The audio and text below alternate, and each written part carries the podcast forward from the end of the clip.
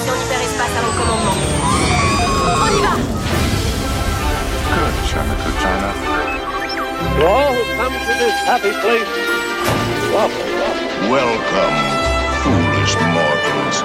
Monsieur, dames, veuillez rester assis jusqu'à l'arrêt complet et attendre qu'on vous dise de descendre. This is Main Street, Main Street Station.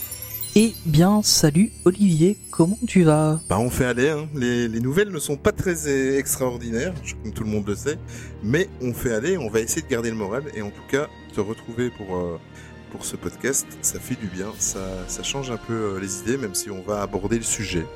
Mais euh, voilà, ça fait énormément bien. Avant de commencer le podcast, Tony, bah déjà, toi, est-ce que tu vas bien? Bah écoute, ouais, hein, Ça roule. confiné à la maison Voilà. euh, depuis euh, déjà une bonne grosse semaine là, euh, mais bon, ça va, on fait avec. Bon, Je pense qu'on est beaucoup, beaucoup à être dans le cas. Et pour ceux qui sont pas dans le cas, en tout cas, on leur fait un gros coup.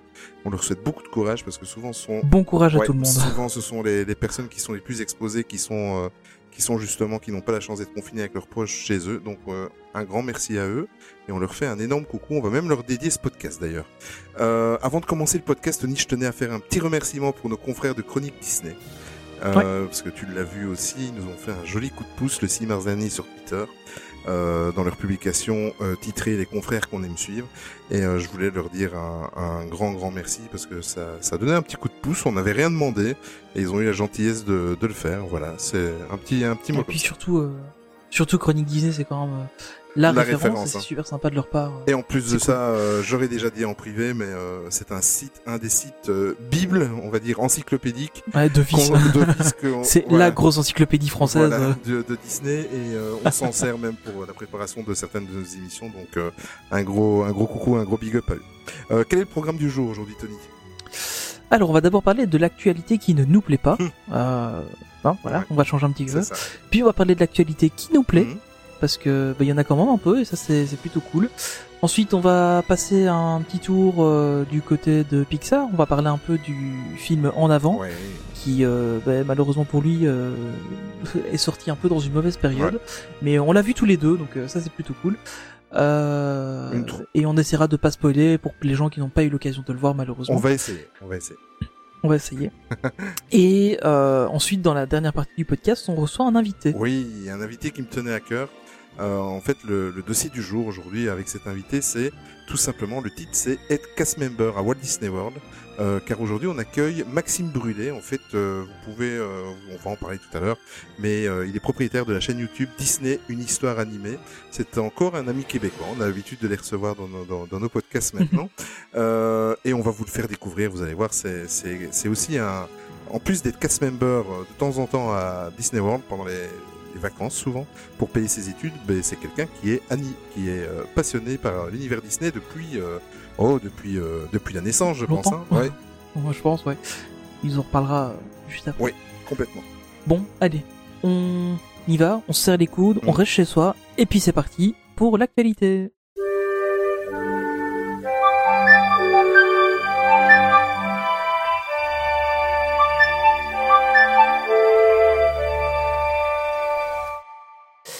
Et donc on commence par l'actualité qui ne nous plaît pas.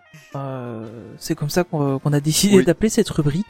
Euh, c'est un peu le point sur euh, les conséquences euh, de la pandémie euh, Ouais. du, du coronavirus. Oui, en Donc, fait, euh, voilà, oui, voilà. On- moi, je tenais en préparant l'émission et je t'en avais parlé déjà. euh, je voulais remercier nos auditeurs parce que sur notre Discord, je leur avais posé la question parce que j'avais pas trop le moral, euh, parce que je suis touché de de plusieurs raisons et on va en parler pendant ce podcast euh, de, de, de, de cette fameuse euh, pandémie. Euh, et nos auditeurs nous ont dit oui, il faut que vous sortiez le podcast. Donc j'avais pas trop le moral, donc je l'ai fait en pensant à eux. Mais je voulais pas que ce soit un podcast complet sur euh, cette euh, cette saloperie. Désolé, excusez-moi du terme, mais c'est comme ça qui, qui nous passe là euh, sur nos vies.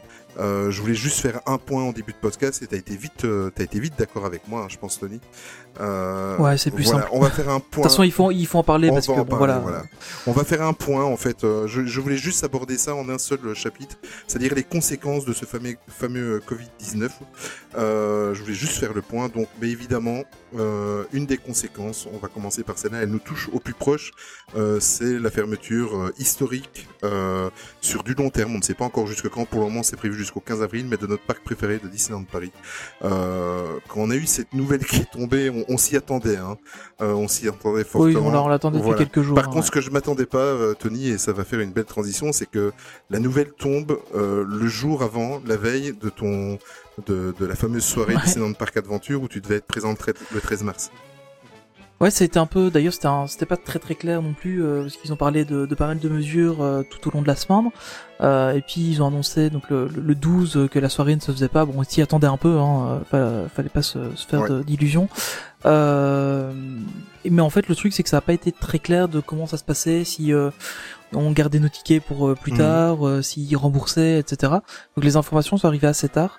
Euh, comme toujours avec Disneyland Paris, la communication, on sait que c'est toujours un peu problématique. Euh, mais par contre, euh, encore une fois, le compte Twitter DLPL a fait un boulot Oui, euh, incroyable. Euh, ils, comme d'hab, ils sont, ils sont géniaux.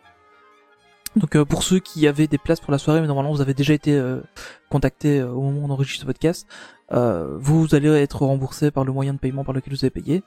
Euh, alors ce qui est plutôt cool aussi, c'est que moi j'avais pris un hôtel à l'extérieur du parc. Bon, comme on faisait pas la soirée, on... à ce moment-là le parc était toujours ouvert, donc on aurait pu y aller.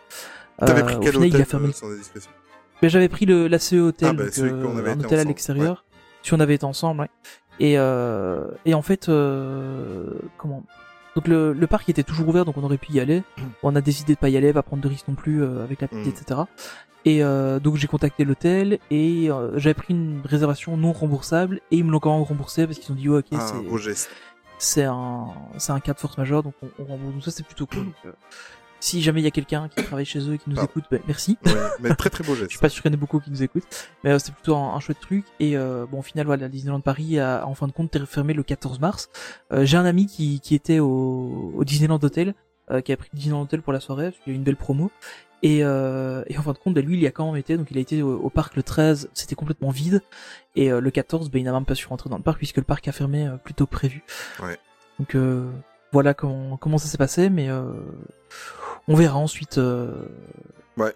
la, la, la suite, la suite de tout ça, Et- si la soirée sera reportée. J'espère qu'ils referont cette soirée-là parce que j'aimais beaucoup le concept. Ouais, ouais.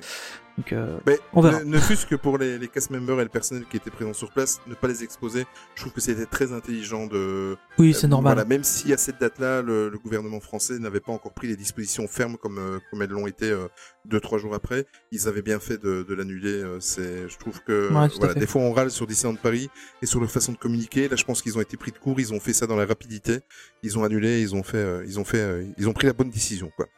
Euh, mais tant qu'on est à Disneyland Paris, euh, par contre, pour euh, tous les passeports annuels qui nous écoutent, euh, je suppose que vous avez déjà vu l'information, mais Disneyland Paris a fait également un beau geste, euh, un geste, un beau geste, mais qui, qui est un geste un peu normal, on va dire, euh, même s'ils ne sont pas responsables de cette pandémie. Euh, tous vos passeports annu- annuels seront rallongés d'un mois. Euh, si jamais la pandémie continue, euh, c'est pas encore officiel, mais ils ont, euh, voilà, il y a des, des bruits comme quoi ils rallongeraient euh, le temps que ça durerait. Euh, Mais en fait, ils, ils ont renvoyé un Mm. message pour dire qu'ils rallongeraient du temps de la fermeture. c'est ça, Enfin, exactement. Voilà, bonne donc, précision. euh, voilà, donc on verra exactement ce qu'il en Bon, est. si jamais votre passeport annuel, pas de panique, si euh, il arrivait à terme à expiration pendant la période de la fermeture du exceptionnelle du parc, euh, Disneyland Paris a également communiqué sur le fait que euh, le renouvellement, donc euh, parce qu'il y a toujours une offre de renouvellement qui est prévue, où vous avez vos quatre mois euh, de, de de passeport supplémentaire euh, offert, il sera toujours valable jusqu'à deux mois après la réouverture du parc. Donc, moi, j'espère secrètement le plus tôt possible. Mais voilà, quand Comme tout le monde, je pense. voilà, exactement. Euh, Disneyland Paris qui a profité de la fermeture pour faire un beau geste aussi, Tony. Ouais, ils ont, en fait, toutes les, tout ce qui leur restait de nourriture, en fait, ils ont décidé de les distribuer dans des associations locales. Euh, donc, il y avait à peu près 15 tonnes de nourriture qu'ils ont, euh, qu'ils ont distribué un peu autour de, de- autour de Mm. chez eux dans des associations. Donc, ça c'est plutôt, euh, plutôt pas mal du tout. Euh, bon, évidemment, ça, ça les, ça, les- ça leur évite de jeter et je trouve que c'est vraiment bien fait. Et notamment les parcs américains aussi ont fait la même chose. Donc, euh, c'est, c'est plutôt une bonne chose. Juste pour revenir au niveau des, des passeports annuels et des, des prolongations. Euh, si vous aviez aussi des tickets qui étaient valables, des tickets euh, pour un jour un parc, etc., qui étaient valables pendant la période de, de confinement, en fait, tous les tickets sont qui se terminaient euh, au début avril euh, sont reportés jusque leur validité est, étendue jusqu'au mois de septembre. Donc euh, bon, ensuite on verra comment comment ça se passe, mais euh, normalement ça devrait euh, ça devrait aller mieux euh, d'ici là, j'espère. Donc, donc voilà, donc même les tickets euh, classiques sont aussi étendus, donc ça c'est plutôt une bonne nouvelle. Euh, autre point, donc c'est aussi euh, la fermeture des deux parcs américains. Donc actuellement, il n'y a plus aucun parc Disney qui est ouvert dans le monde. Ça fait bizarre à dire. C'est un truc de fou. hein. Euh, Ouais, c'est arrivé euh, quelques petites fois, mais euh, enfin, voilà, c'est c'est assez c'est assez particulier comme euh, comme situation. Euh, donc voilà, donc euh, bon maintenant on sait on sait que c'est enfin voilà la situation est, est aussi exceptionnelle, donc euh, c'est normal. Euh, mais par contre, euh, j'espère pour toi qu'ils seront réouverts au mois de, de juillet. Je sais pas ce que t'en penses, mais euh, Ben écoute, écoute, bon, c'est sûr que euh, moi j'en ai parlé euh, en fait ici en famille, parce que moi je suis adulte et je peux avaler la nouvelle si jamais on doit pas partir. Qui plus est, j'ai déjà eu l'énorme chance d'y aller il y a une quinzaine d'années. Donc forcément pour ma femme et mes enfants et pour moi aussi, mais surtout pour eux, j'ai- vraiment mal au cœur. On est vraiment suspendu aux, décisions euh, du gouvernement américain et de Donald Trump euh, de, voir comment la pandémie va être traitée là-bas. Ah, apparemment, pour le moment, euh, sans faire de politique et euh, bon, c'est pas c'est pas le top. euh, Donald, euh, notre Donald Trump, malheureusement, le Trump, pas notre Donald à nous, a, eu du temps, du mal à réagir. Mais bon, voilà, maintenant c'est parti. Est-ce qu'en juillet, ça sera complètement fermé? Est-ce que les voilà, il y a y a deux choses qui doivent être ouvertes. C'est d'un les frontières. Euh, ça, je pense que ça sera le cas en juillet ou enfin, ce sera pas le cas pardon en juillet et Walt Disney World. Euh, après, je suis, je, je suis, je suis entre deux chaises. Je, je- je- j'ai vraiment deux avis parce que Donald Trump, qui est un capitaliste, est-ce qu'il va laisser euh, euh, l'économie américaine euh, tourner au ralenti euh, pendant 4 ou 5 mois? J'ai des doutes, euh, connaissant l'énergumène. Mais euh, ouais, ouais. après il... vaut mieux quand même au cas où que ça reste fermé et être certain de rien choper quand tu vas là-bas. Que- Bon, après, Après c'est pour les enfants que c'est compliqué. Ben, voilà, on, leur en a parlé de, de l'éventualité. Bon, donc euh, la nouvelle, euh, on a pris les devants. Euh, J'essaye de voir le côté positif, c'est-à-dire que j'en parlais tout à l'heure justement euh, avec notre ami Jérôme qu'on a eu l'occasion de recevoir pour euh, l'émission spéciale sur les croisières. Il faut voir le côté positif. J'essaye de le voir de cette façon, c'est que euh, si on le reporte, euh, on va tomber en plein dans les, les festivités pour le 50e anniversaire du parc. Donc c'est Ah, voilà, c'est pas c'est pas cracher dessus non plus. Euh, bon, à voir aussi les rénovations. euh, qui- Est-ce que ça va prendre du retard? Est-ce qu'ils seront prêts pour les 50e anniversaire On sait pas, mais en tout cas, voilà, je, je pourrais dire que si jamais c'est reporté, j'étais présent au 50e anniversaire. Euh, voilà. Bon, les enfants, ce qui les inquiétait, c'était de partir en vacances. Donc, euh, est-ce qu'on partira quand même en vacances ailleurs? Le problème, c'est que si les États-Unis sont ferment encore leurs frontières à, à ce moment-là, est-ce qu'il y aura pas encore d'autres pays fermés? Donc, euh, voilà. Ouais, bah, en Europe on n'est pas sûr que ça Exactement. sera. Quand on voit la catastrophe qu'il y a euh, en Italie, en Espagne et, et maintenant chez nos amis français, bon, ça arrive tout doucement vers la Belgique, mais euh, les chiffres ne sont pas aussi impressionnants qu'en Italie. Euh, voilà, on, on sait pas. On est tous, euh, voilà, on sait pas trop quoi. Bon, le problème, c'est que moi, je ne, dois, je ne peux pas prendre ma décision le 6 juillet, la veille de partir. Euh, le problème, c'est que si je veux être remboursé dans la totalité, euh, en fait, en gros, comme ça, en petit aparté, je vais perdre 200 dollars de frais administratifs que Walt Disney World va peut-être aussi euh, faire sauter dans ces cas-ci. Mhm. Euh, je dois me décider donc pour le 31 mai. Voilà. Donc euh, Ça te laisse quand même un peu de marge Ça- euh, pour réfléchir. ça me laisse encore deux mois. Euh, si Ouais. je décide avant le 31 mai, euh, je récupère la totalité ou je reporte, mais on peut pas reporter sur du long terme. J'aurais pu reporter sur sur cette année-ci, mais pas sur l'année prochaine. Euh. À savoir. Donc si tu refais l'année prochaine, tu dois recommencer les démarches. Exactement. À savoir aussi que des fois on n'y pense pas et, et c'est Caroline qu'on a reçue également qui, qui m'y a fait penser. À savoir, il faut que je, il faut, des fois on pense pas à tout, mais il faut que je trouve le bon moment pour demander ma, comment, mon remboursement, parce qu'il faut aussi regarder par rapport au cours du dollar que je perde pas trop d'argent, euh, parce que Ah oui, voilà. effectivement. Parce que bon, le paiement de, de mon voyage a été fait. J'ai essayé de le faire plus ou moins quand le dollar était bas. Euh, si euh, on me rembourse quand le dollar est haut, je vais encore perdre de l'argent.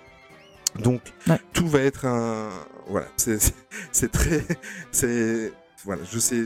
On est, suspendu entre les déclarations de Donald Trump, entre les déclarations de, la Walt Disney Company, entre ce, ce maudit virus et entre le cours du dollar. Voilà. Et euh, après, mauvaise nouvelle, c'est que la Lufthansa, la compagnie, d'aé- la compagnie aérienne avec laquelle je partais, euh, eux, si je ne suis pas malade, enfin si la famille n'est pas malade, ils refusent le remboursement. Voilà, c'est aussi simple que ça. Ah ouais. Euh, Il y a, y deux solutions. Soit euh, toute la famille doit être malade et touchée par le coronavirus, donc je ne dois pas avoir une otite, hein, on doit être touché par le virus au moment. T, voilà.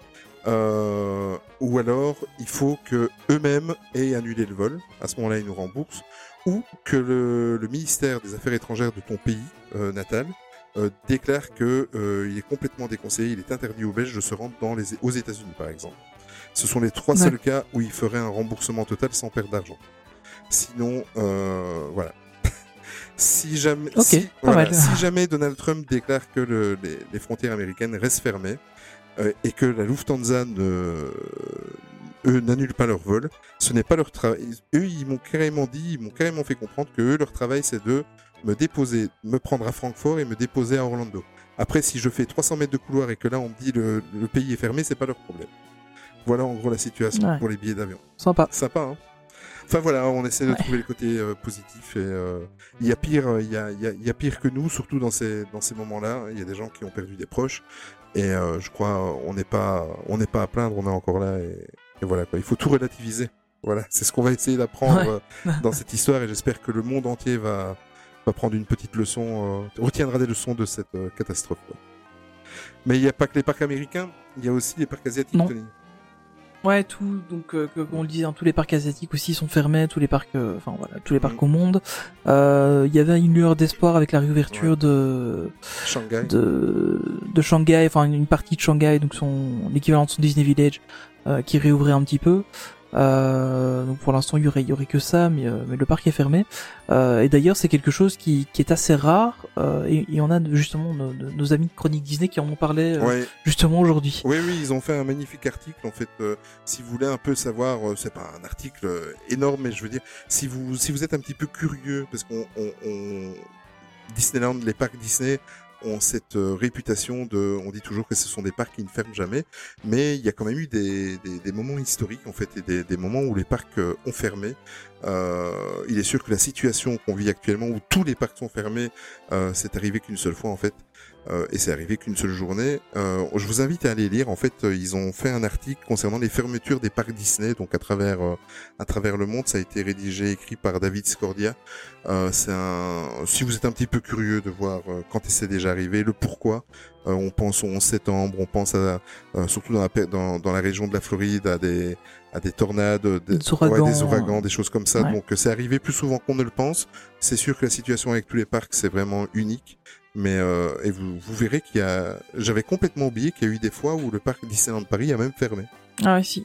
Ça, je m'en souviens. Il y, a, il y a eu la tempête en 97 et euh, après les attentats euh, en Mm. France, euh, ils avaient fermé euh, pour le 2 national. Exactement. Je crois que c'est à peu près les seuls fois où ils ont fermé, je crois, de mémoire. Mm. Et euh, euh, ouais. ouais. Et on va toujours rester dans les conséquences. euh, mais je vous invite donc, je reviens là-dessus, mais allez lire vraiment l'article. Si vous le cherchez, euh, vous allez sur notre Twitter. Je l'ai partagé tout à l'heure. Je l'ai partagé sur Instagram. Enfin, vous le trouverez facilement. Et euh, il est en une pour. euh, bah oui, il sera plus en une au moment où vous écouterez euh, ce podcast. Mais euh, voilà. fermeture des parcs Disney chez Chronique. Mais vous le Disney. retrouverez facilement. Ouais, voilà. Euh, des nouvelles euh, du dernier des Ouais. studios Pixar? Ben oui, hein, donc euh, donc en avant, dont on va vous parler un petit peu plus tard dans le podcast. Euh, il était donc bon, comme il est sorti dans une euh, sale période pour lui, puisqu'il est sorti avant euh, les gros problèmes du coronavirus et euh, mais un peu trop tard pour que, enfin pour qu'il puisse être vu par du, du monde. Donc euh, depuis le 20 mars, euh, aux États-Unis, il est il est disponible en fait à l'achat en digital, donc euh, sur des plateformes de streaming et euh, il sera disponible à partir du 3 avril sur Mm. Disney+. Donc euh, c'est un film qui vient à peine de sortir au cinéma, fou. qui va déjà être dispo sur euh, Disney+, donc c'est Ouais. un truc incroyable. Euh, je pense qu'ils font ça bon pour essayer de limiter la casse euh, du film, parce que malheureusement, euh, même si pour moi ça, ça reste un bon, c'est un bon film, bah, il aura pas eu le temps de vivre sa vie au cinéma, et c'est là qu'en Ouais. général il fait le plus d'argent. Donc Bah, En fait, toutes les statistiques et tous les chiffres vont être complètement tronqués. Euh, Ouais, parce que bon, le, le- toutes les interdictions de cinéma et de se rassembler, c'est arrivé deux semaines ou trois semaines après la sortie du film. ouais, Donc ça. euh, forcément, comme en plus de ça, le film a eu un démarrage, euh, un pas lent, mais c'était pas non plus euh, le meilleur démarrage des films Disney. Mais nous, on va vous en dire, enfin, on va pas vous, vous spoiler, on va, on va en dire du bien, mais on vous laisse écouter à la fin du podcast. Mais euh, voilà, donc ça va complètement tronquer les chiffres. Moi, ce qui me fait un petit peu peur, je sais pas si t'es de cet avis-là, c'est que ça risque d'être un, un, un très bon Pixar, mais qui va être vite oublié par le public s'ils ne réagissent pas comme ils font maintenant. Ouais, c'est ça. En fait, le, le, le, le problème, c'est qu'en général, on se souvient d'un film parce que bah, il marche Oui. extrêmement bien au box-office et le box-office, c'est allez à 80% euh, les résultats au cinéma. Euh, donc voilà, maintenant, euh, en avant n'aura pas eu sa chance au cinéma. Je pense que hum, il trouvera son public Oui. euh, bon quand Disney Plus sera disponible un peu partout dans le monde et qu'il sera sorti un peu partout. Euh, je crois que les, gens vont, vont le retrouver, vont se ruer dessus parce que c'est, enfin, en tout cas, voilà, on, verra, on viendra dessus, mais pour moi c'est un, chouette film. Euh, donc à, à mon avis, c'est un film qui va trouver son public, mais euh, tardivement par rapport aux, aux prévisions euh, que, que Disney aurait pu faire. Donc je pense que financièrement Disney va avoir du mal à s'y retrouver avec ce film-là, euh, Ouais. parce que comme je disais, bah, il est sorti un peu trop tard. euh, il- Enfin, Il est mal tombé. trop tôt par rapport Ouais. au coronavirus, voilà donc euh, et, et pas assez tôt que pour avoir le temps de vivre sa vie en salle. Donc, euh, Ouais. Voilà, ça va être un peu un peu compliqué, je pense, euh, au niveau financier par rapport à ce film-là, mais euh, je crois qu'ils peuvent se rattraper. euh. Ben voilà, ben, ici Par la en suite. le rendant disponible assez rapidement en digital, je pense qu'ils vous sauver les meubles. Et en plus de ça, Ouais. sur Disney Plus à partir du 3 avril. Et d'ailleurs, tant qu'on est à parler de Disney Plus, euh, une petite nouvelle. Ouais. euh, Oui, ben voilà, les Français euh, deviennent un peu plus belges. Euh, Donc, euh, on, on va pas revenir trop sur le, le- le débat en lui-même, mais en fait, euh, en gros, le gouvernement français, euh, un peu sous la pression des différents opérateurs, a demandé à ce que Disney Plus, la, la sortie Disney Plus soit repoussée. Donc normalement, la Disney Plus devrait, devait sortir demain, donc le, enfin, hier quand vous entendez ce podcast, donc le 24 mars, euh, devait sortir en France et euh, il a été repoussé au 7 avril. Ouais. Donc, euh, ce sera toujours avant nous, mais bon, voilà. Euh, mais par contre, c'est, à mon avis, pour de fausses bonnes raisons. Enfin, voilà, on va pas faire le débat parce que c'est assez, c'est assez technique et, euh, et c'est un sujet qui est pas forcément. Parce qu'à la, à la, à la base, le monde, gouvernement euh, français l'a demandé également aux concurrents, à Netflix, à Amazon Prime, etc. Alors en fait, ce qu'ils ont fait, c'est qu'ils ont demandé, en gros, en géné- de manière générale, à ce que la bande passante euh, de toutes les applications de streaming diminue. Ah oui. Donc ils ont demandé ça à Netflix, à Amazon Prime, à YouTube, euh, même à des Spotify, etc. Euh, même des applications de podcast aussi, les, les débits sont, ont été diminués. Euh, mais en fait, ce qui se passe, c'est qu'ils ont dit, ben voilà, Disney Plus, vous vous sortez plus tard, s'il vous plaît. Alors, voilà, le, le gouvernement ayant de beaucoup de, de poids. étant extrêmement de écouté pression, par ouais. euh, par euh, les, enfin, le gouvernement écoute beaucoup les opérateurs. Euh, Disney avait conclu un pacte d'exclusivité dans un premier temps avec euh, avec Canal+ donc pour sa diffusion. Euh, apparemment, il y avait des discussions avec Orange aussi pour l'instant, mais comme elles n'étaient pas vraiment abouties, je- bon, il pourrait s'agir de de de, de, de, de s'aménager un peu de temps en fait pour euh, pour discuter de ces de ces autres options pour euh, la diffusion de Disney Plus en France. Euh, et alors bon, on, on sort l'argument du euh, ouais mais ça va diminuer Internet, ça va diminuer la vitesse d'Internet. Euh, non, ça ne le diminuera pas parce que au pire les gens qui sont sur Disney Plus, bah, c'est des gens qui sont pas sur Netflix. Euh, même si Disney Plus n'a pas de data center en, en Europe, euh, en tout cas je pense pas qu'ils en aient, en tout cas pas en France, euh, mais de manière générale je crois qu'ils ont, je pense pas qu'ils en aient vraiment déjà beaucoup en Europe. Donc ça veut dire qu'effectivement les, les- les grosses lignes internet euh, entre les, les continents seront un petit peu plus Oui. sollicitées, mais c'est pas, enfin voilà, je pense pas que ce soit la, la- c'est une fausse bonne C'est un raison. faux débat, ouais. Exact. Ouais, donc euh, voilà, on va pas pas rentrer dans le technique euh, Mm. là-dedans. Si ça vous intéresse, euh, il y, a, il y, a, y a beaucoup, il y a des articles qui en parlent très très bien sur euh, sur internet. Donc, euh, Ouais.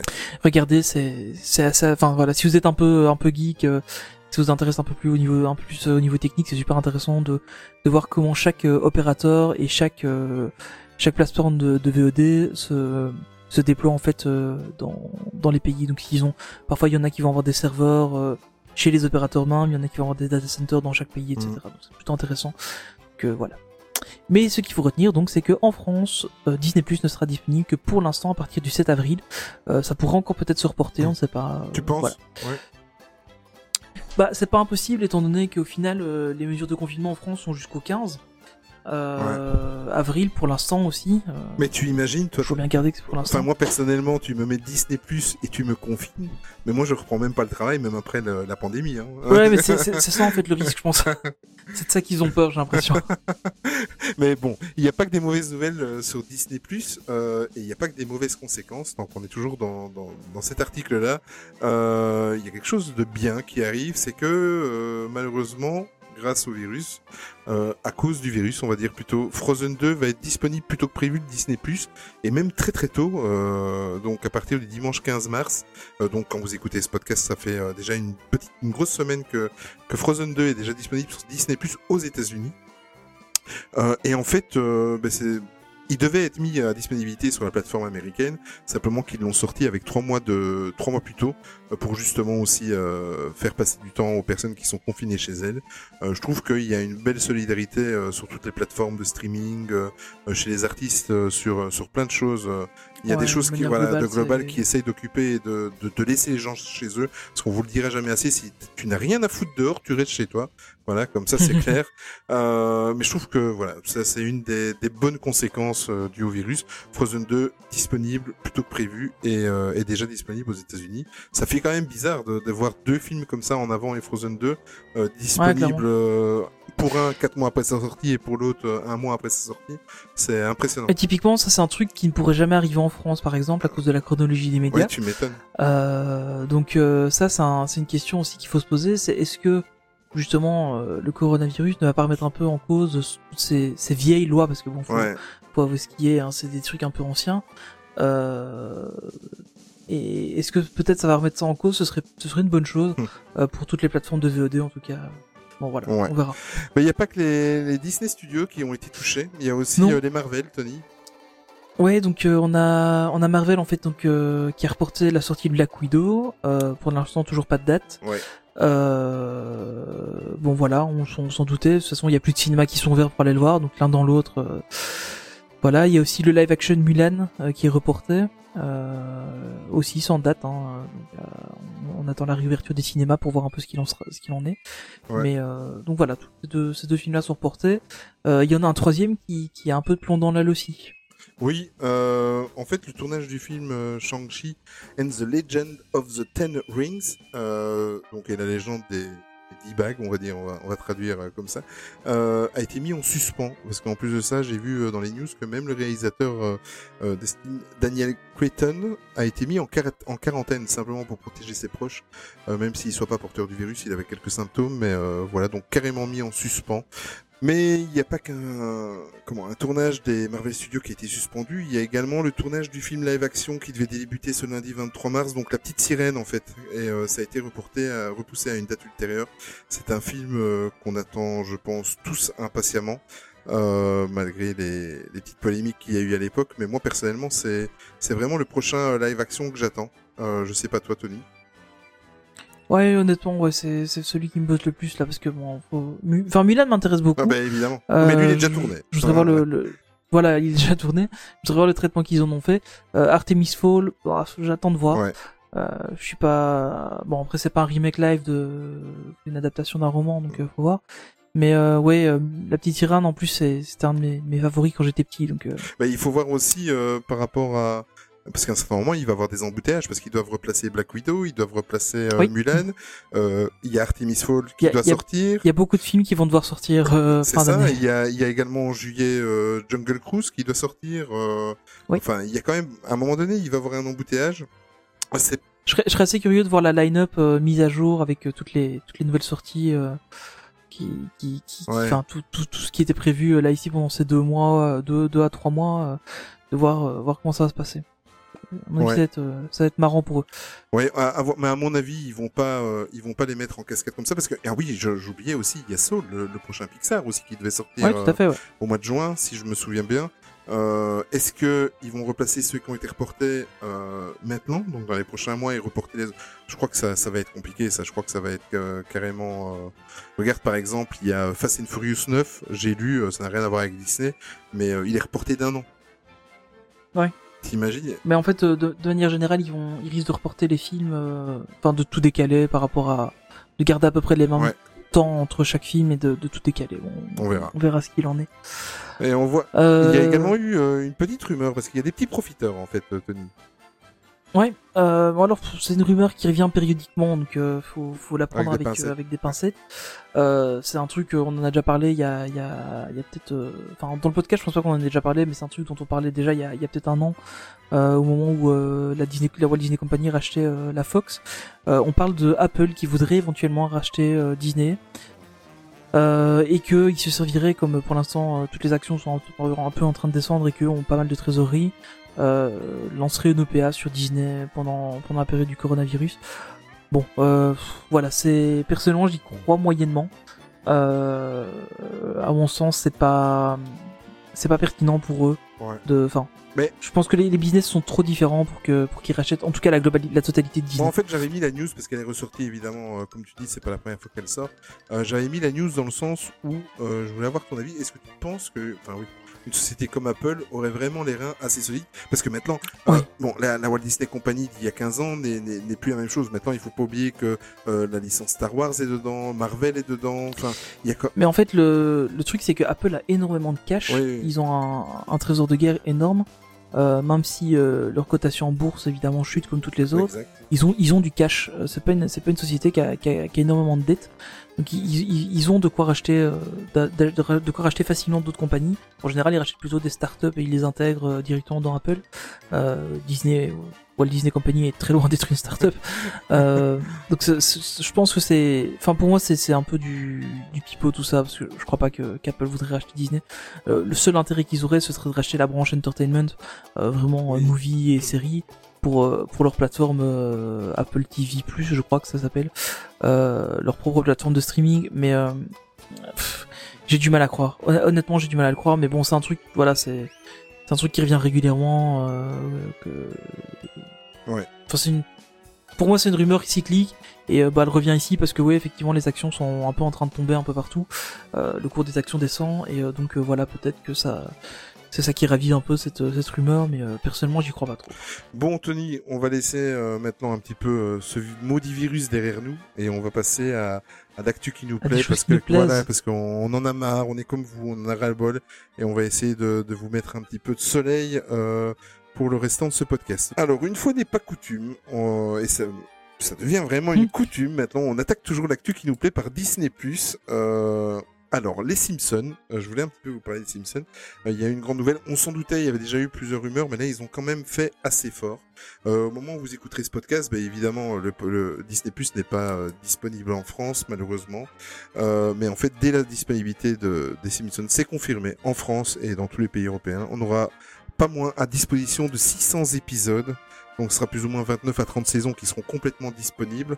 Euh, pour rappel, t'imagines 30 ans, les Simpsons ont plus de 30 ans, c'est un truc de fou. Ouais. Un truc de fou. Ils ont mon âge. Oui, ils ont ton âge. Voilà, et voilà on est reparti sur l'âge. Alors, Oh non. oui, je sais, je rigole. Euh, pour, euh, pour information, actuellement, la 31e saison est en cours de diffusion aux États-Unis et la 32e saison a déjà été annoncée. Donc, on n'a pas fini d'entendre parler des Simpsons.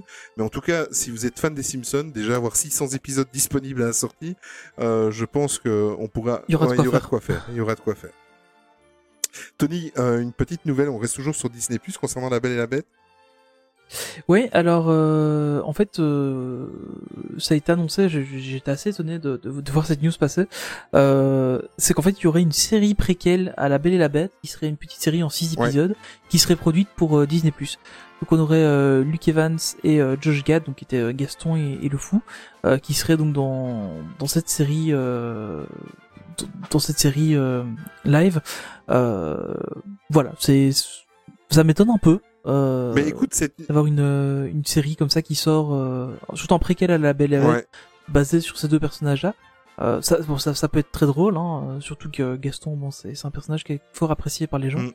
Mais euh, je sais pas ce que t'en penses, toi. Bah, écoute, en fait, quand j'ai j'ai préparé ce podcast, déjà, euh, comme je vous l'ai dit en début d'émission, euh, je l'ai fait avec les pieds un peu lourds. Et en fait, je suis tombé sur la news. Je me suis dit, tiens, euh, soit j'ai vécu sur une île déserte où je n'avais pas senti venir euh, cette annonce, et euh, j'ai recoupé un petit peu parce que euh, il faut toujours recouper un peu euh, ces infos. J'ai regardé un petit peu sur des sites américains, etc. Et apparemment, oui, c'est bel et bien une série préquelle qui est annoncée. Voilà, moi j'ai trouvé que le, le Gaston et le fou dans le, le film, moi personnellement à l'époque on n'avait pas on n'avait pas encore notre podcast, mais si j'avais fait une critique du film, moi j'avais adoré la version live action de La Belle et la Bête, même s'il n'était pas exempt de, de défauts, mais moi j'avais vraiment fortement bien aimé la l'ambiance etc. Euh, ça m'avait fait en fait le, le même effet que à l'époque le premier Alice euh, au pays des merveilles de Burton. Ah Tu ouais. vois? Donc Ouais. euh, moi j'avais vraiment bien aimé. Euh, donc moi je suis ravi que déjà ces deux acteurs-là euh, surtout qu'il est, il les interprétait euh, très très bien, euh, sont de retour dans le dans ce film, dans cette série live action. Maintenant, il faut parler de série live action. Euh, c'est, il va avoir de la, il va avoir des, des choses mais de, de fou quand même sur Disney Euh, Ouais, ça va être impressionnant. ça va être énorme. Euh, tant qu'on est, on a souvent parlé de Disney Plus également, euh, de, de reboot ou de, de suite, etc. Et là, on est en plein dedans parce que Adam Shankman, donc un réalisateur à qui on doit entre autres Scream 2, euh, Babysitter, 13 à la douzaine, Airspray, euh, il a annoncé qu'il travaillait sur deux suites, donc euh, les suites de Once Upon a Time. Euh, moi, j'avais apprécié aussi le, le film. Je sais pas toi, Ouais, c'était bien. hein. C'était sympa, ouais. Voilà. C'était- C'était plutôt sympa. Et Hocus Pocus, euh, on en avait déjà parlé dans un podcast précédent. Donc euh, c'est lui qui, qui s'attelle à, à la production de ces deux euh, suites. Euh, et également, là par contre, c'est moi qui étais abasourdi.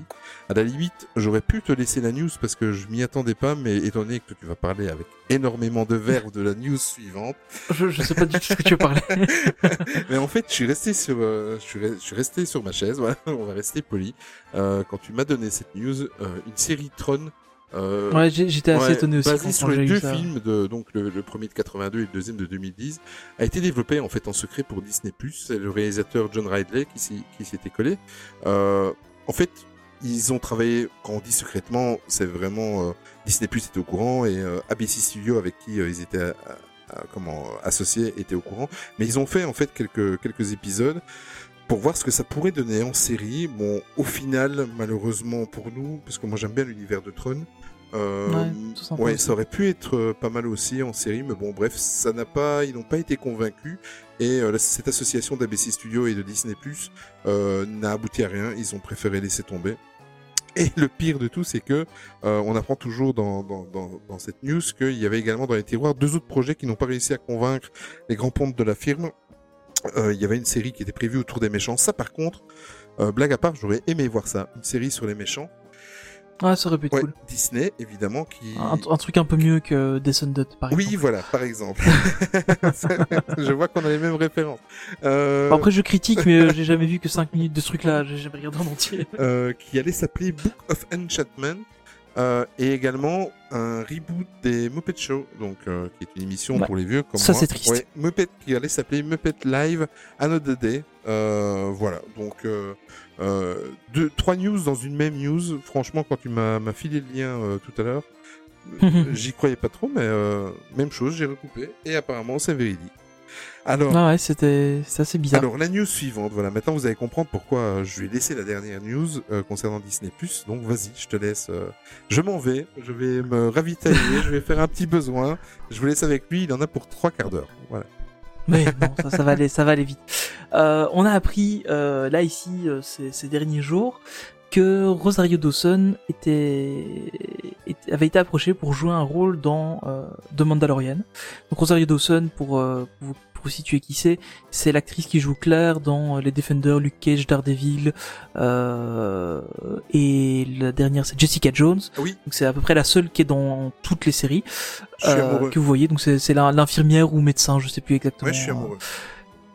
ouais, elle est, je trouve qu'elle joue bien. Elle a joué dans plein d'autres trucs euh, pour et pas pour Disney. Enfin, c'est une actrice euh, qui, est, qui est vraiment chouette. Euh, moi, je l'aime beaucoup.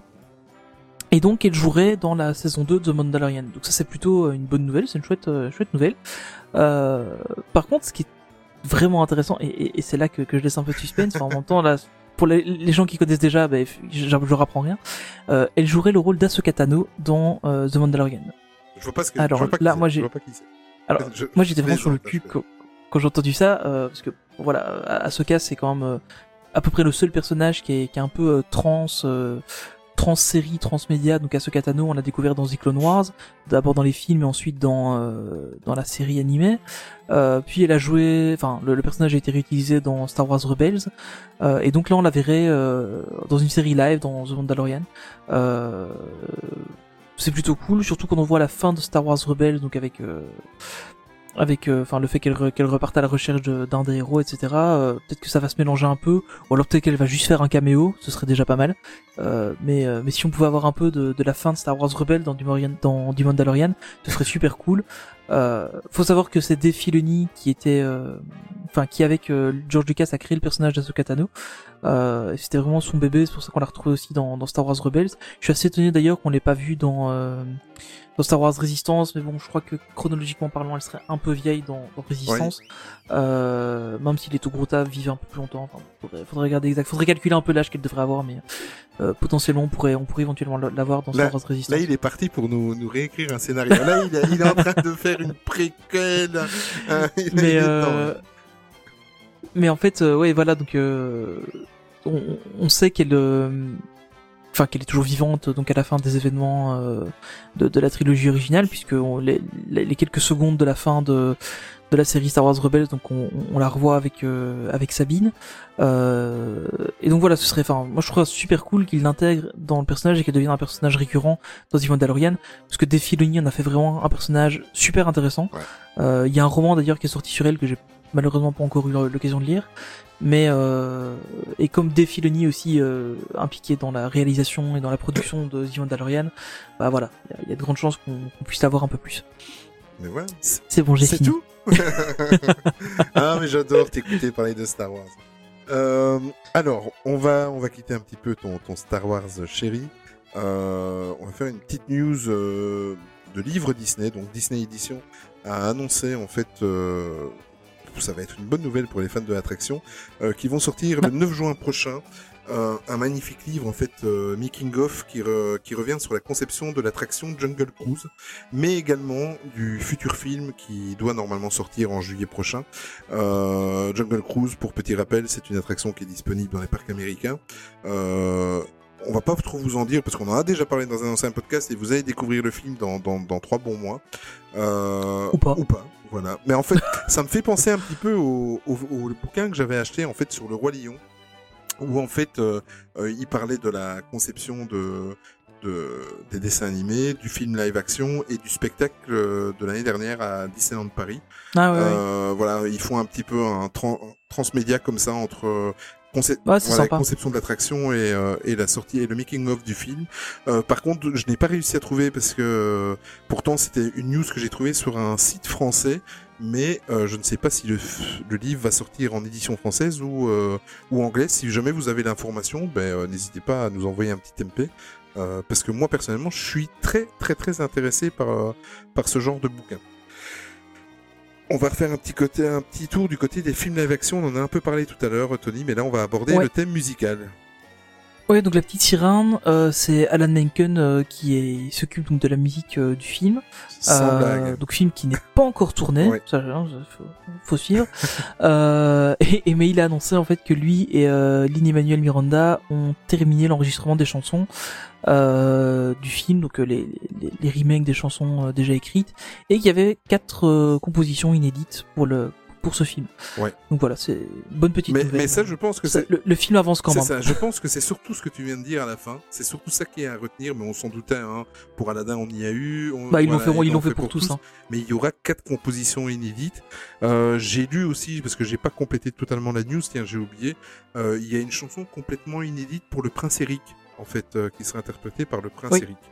Et euh, au, petit, pa- au, au final aussi, au passage, j'ai vu, mais euh, dix minutes avant de préparer, avant de, de commencer l'enregistrement de ce podcast, une petite news comme ça, tant qu'on parle d'Alan Menken, il a aussi laissé fuiter le fait que Hercule va être en bonne voie pour pouvoir être produit à Broadway. Voilà. Ah ouais, Hercule. Mais sympa. écoute, quand tu connais la bande musique, la, la, la bande son du, du film, ça ne, ça, ça n'est Ah, ce serait trop ça n'est que logique. Euh, du gospel et des, des- Ouais, voilà, ce, ce n'est que logique. Je trouve que ça aurait dû être fait même beaucoup plus tôt. C'est vrai que c'est un peu tard. euh. En plus, toi, t'es fan de la musique, hein, je pense. Tu l'avais choisi. Ah oui, je, je suis, je suis super fan de, de la musique d'Hercule.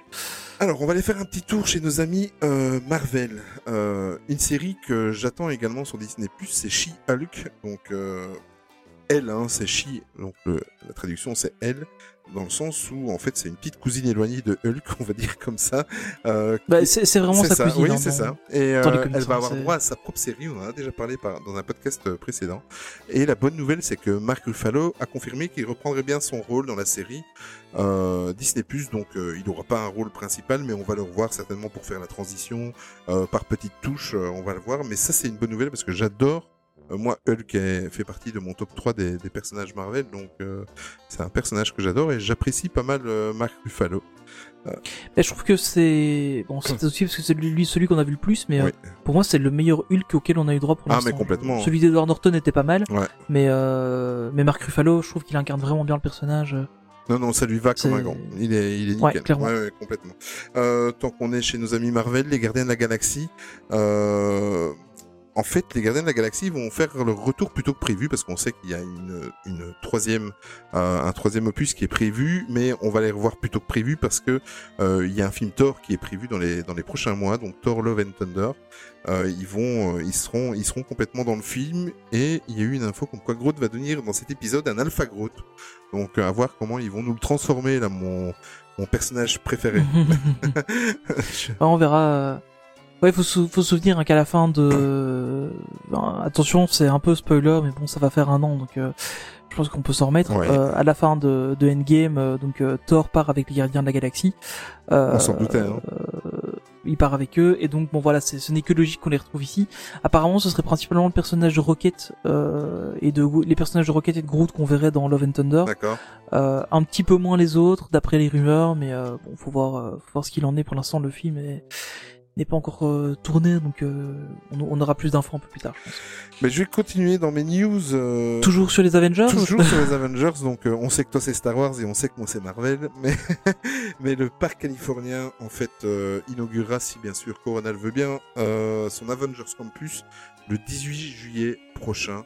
Je leur souhaite de tout cœur que ce soit vrai et que ça, ça soit disponible à, à cette date. Ça voudra dire que on, on aura passé le plus dur, ça sera derrière nous. Donc euh, retenez le 18 juillet prochain si tout va bien Avengers Campus. Donc pour ceux qui n'ont pas envie d'attendre de voir la version euh, à Paris, mais vous savez ce qu'il vous reste à faire en juillet. Pardon, excusez-moi. Je... je, je sais pas ce qui m'a on, fait a, on dit C'est pas le coronavirus, mais je pense que c'est quand t'as dit la version de Paris, ça m'a. on, on a, m'a on a gratté au fond de la gorge. j'ai dit au début de ce podcast qu'on essayait de garder l'espoir. Oui, c'est Voilà. vrai. Non, mais euh, enfin voilà, faut. C'est bien parce qu'on aura une- un bon avant-goût de ce qu'on aura à Paris. Euh, globalement, le- la grosse nouvelle attraction, on aura la main que donc euh, la- l'attraction Spider-Man, donc ça c'est Ouais. plutôt cool. Euh, et puis on aura une ambiance générale de ce à quoi ça ressemblera, donc euh, c'est plutôt une bonne chose. Euh, D'ailleurs, j'ai lu, euh, un- on l'avait pas noté dans, dans, dans le dans le déroulé du podcast, mais euh, sur on passe à Disneyland Paris, euh, sur- on passe au nu sur Disneyland Paris, mais euh, en fait apparemment les travaux sont tous à l'arrêt, donc tous les travaux d'extension du, du parc oui. euh, sont à l'arrêt pour l'instant, donc euh, bah, évidemment à cause du coronavirus. Euh, ils avaient continué un petit peu euh, parce que bon, ils considéraient que c'était bon pour l'économie, etc. Mais maintenant toutes les sociétés qui travaillaient en sous-traitance pour Disneyland Paris ont décidé de, de s'arrêter pour l'instant. Voilà. Ouais. Mais tant qu'on est à Disneyland Mais Paris- par contre, Ouais. ouais, on a une bonne nouvelle. Enfin, on a, on a une chouette nouvelle. Qui, est, qui est bonne ou mauvaise selon selon ce qu'on veut. Mais donc euh, on sait que la Disneyland Paris Pride 2020 donc aura lieu euh, au mois de juin. Ça aussi à voir. Euh, ouais, il faudra voir. Ouais, j'ai- toujours pas pris mes tickets. Euh, je, je ne sais pas. Je- on n'a pas encore pris les tickets, mais euh, on va peut-être quand même les prendre jusqu'au au cas où ça se ferait, et puis on verra. Euh, et donc voilà ce que ce que Disneyland Paris a fait, c'est qu'ils ont sorti un nouveau compte Instagram, euh, Disneyland Paris Pride, euh, depuis le 5 mars. Donc la, la news date un, un tout petit peu. Mais euh, c'est un compte dédié donc à la à la Pride euh, et ça reprend. euh, voilà, c'est c'est un profil sur lequel vous allez retrouver beaucoup de choses euh, évidemment très colorées euh, et pas mal de news donc au- au- par rapport à la soirée, par rapport au- à l'événement, euh, etc. Donc euh, c'est c'est plutôt une chouette nouvelle. Ça, encore une fois, c'est un peu bizarre parce que Disneyland Paris euh, fragmente encore un petit peu plus sa Ouais. sa, sa communication. Est-ce que c'est une bonne chose, une mauvaise chose? Bon, ça, l'avenir nous le dira. Euh, mais en tout cas, euh, c'est une chouette initiative, je trouve, de, l'avoir fait. Et donc, euh, pour rappel, voilà, la soirée, c'est le 6 juin, si jamais elle a lieu. Oui, si jamais elle a lieu. Ben voilà, ben euh, ça c'était un petit peu nos, news et euh, l'actualité qu'on, comme on le conçoit, donc de, l'actualité positive et qui nous plaît. Et on va passer euh, maintenant, parce qu'on euh, pas une critique de film, mais notre avis en fait sur un film qu'on a vu tous les deux avant que les cinémas soient complètement interdits. C'est Onward, donc dans, la langue de Shakespeare, donc en avant chez nous. On va discuter un petit peu Tony et moi de, de notre impression, de nos impressions concernant ce, ce dernier Pixar. Euh, toi, tu l'as vu bien avant moi pour une fois. Ouais. Pour une fois, moi j'avais j'avais été le voir en avant-première euh, la le samedi avant sa sortie officielle, je crois. C'est ça, exactement. Euh, donc moi ça, ça ça date en fait. Euh, je crois que je l'ai vu, c'était c'était on était encore en février. Quand j'ai vu ce film. Donc je suis même pas sûr de savoir en parler encore correctement parce que je me souviens plus du film. Non, je blague. Mais écoute, si tu prends un, un- si tu prends un compte américain Disney+, tu peux le regarder encore une fois. hein. Voilà, c'est ça, j'aurais peut-être dû faire ça vite fait, euh, prendre un VPN pour regarder Disney Plus avant. Mais euh, donc voilà, donc c'est bon, on l'a on a déjà évoqué hein, qu'il était un peu mal sorti. Euh, c'est le 22e euh, long métrage Ouais. euh, de Pixar. Euh, je te fais complètement confiance sur le numéro parce que je ne, je ne les compte pas personnellement. Donc euh, je, je lis je lis ce qui est écrit. Donc si c'est s'il y a quelque, si c'est pas le bon, c'est de la faute Voilà, d'Olivier. Euh, et donc il est sorti officiellement le 4 mars euh, dernier avec euh, Dan Scallon à la réalisation, euh, qui avait déjà travaillé en fait sur plusieurs euh, longs métrages. Et pas des moindres. Euh, et puis, euh, notamment Cars, Monster Academy, Toy Story euh, 3, La Petite Sirène 2 et Son Dalmatien, Son un Dalmatien 2. Ouais, ça, Voilà, on passe. on, on- on passe cela. En tout cas, euh, c'était, il a travaillé quand même sur des, des, des chouettes films. Euh, Il a, alors, il a travaillé à tous les niveaux, hein, en plus. Oui, oui, clairement, oui, il a- parce qu'il a été animateur, storyboarder, réalisateur, euh, il a même été doubleur, euh, en plus d'avoir été aussi euh, scénariste. Donc, Oui. c'est quand même assez Un impressionnant. couteau suisse comme, chez Pixar, Comme palmarès. Ouais, c'est ça. En fait, il, est, il fait un film tout seul. En fait, le gars. Euh, il faut lui vaut juste très longtemps, mais il le fait tout seul. Le f- Euh, c'est peut-être d'ailleurs la, la solution pour gagner de l'argent chez eux. On sait jamais. Là, tu es mauvaise langue. Non, mais euh, voilà. Donc, euh, alors pour resituer un petit peu le, le, le, le film, donc on est on est sur un film euh, heroic fantasy, euh, sauf que on est dans une euh, un heroic fantasy qui est évolué euh, de la même manière que nous. Donc euh, l'heroic fantasy, on situe ça à peu près au Moyen Âge, et là maintenant euh, les, les les personnes qui vivaient dans ce monde heroic fantasy sont à l'époque moderne en fait. Donc on va retrouver des licornes à l'époque moderne euh, qui font les poubelles, on va retrouver euh, enfin, des, des, des fées qui sont euh, bikers, des choses comme ça et qui ne savent plus voler. Enfin, voilà. Tout- pas, mal, pas mal de trucs euh, assez assez marrants. Euh, personnellement, c'est un truc qui m'a qui enfin auquel j'ai accroché assez vite. Euh, ce concept, parce que je suis fan d'Heroic Fantasy aussi euh, à la base, il n'y a pas que Star Wars, euh, mais euh... mais c'est un truc auquel j'ai assez accroché. Je pense que c'est peut-être la- le, le défaut du film, c'est que tout le monde n'accrochera pas à cet univers-là. Euh, parce que je sais qu'il y a l'Heroic Fantasy quand même assez particulier, même si on a eu quelques belles années avec Le Seigneur des Anneaux et quelques autres films où l'Heroic Fantasy a été sur le devant de la scène, c'est moins le cas maintenant.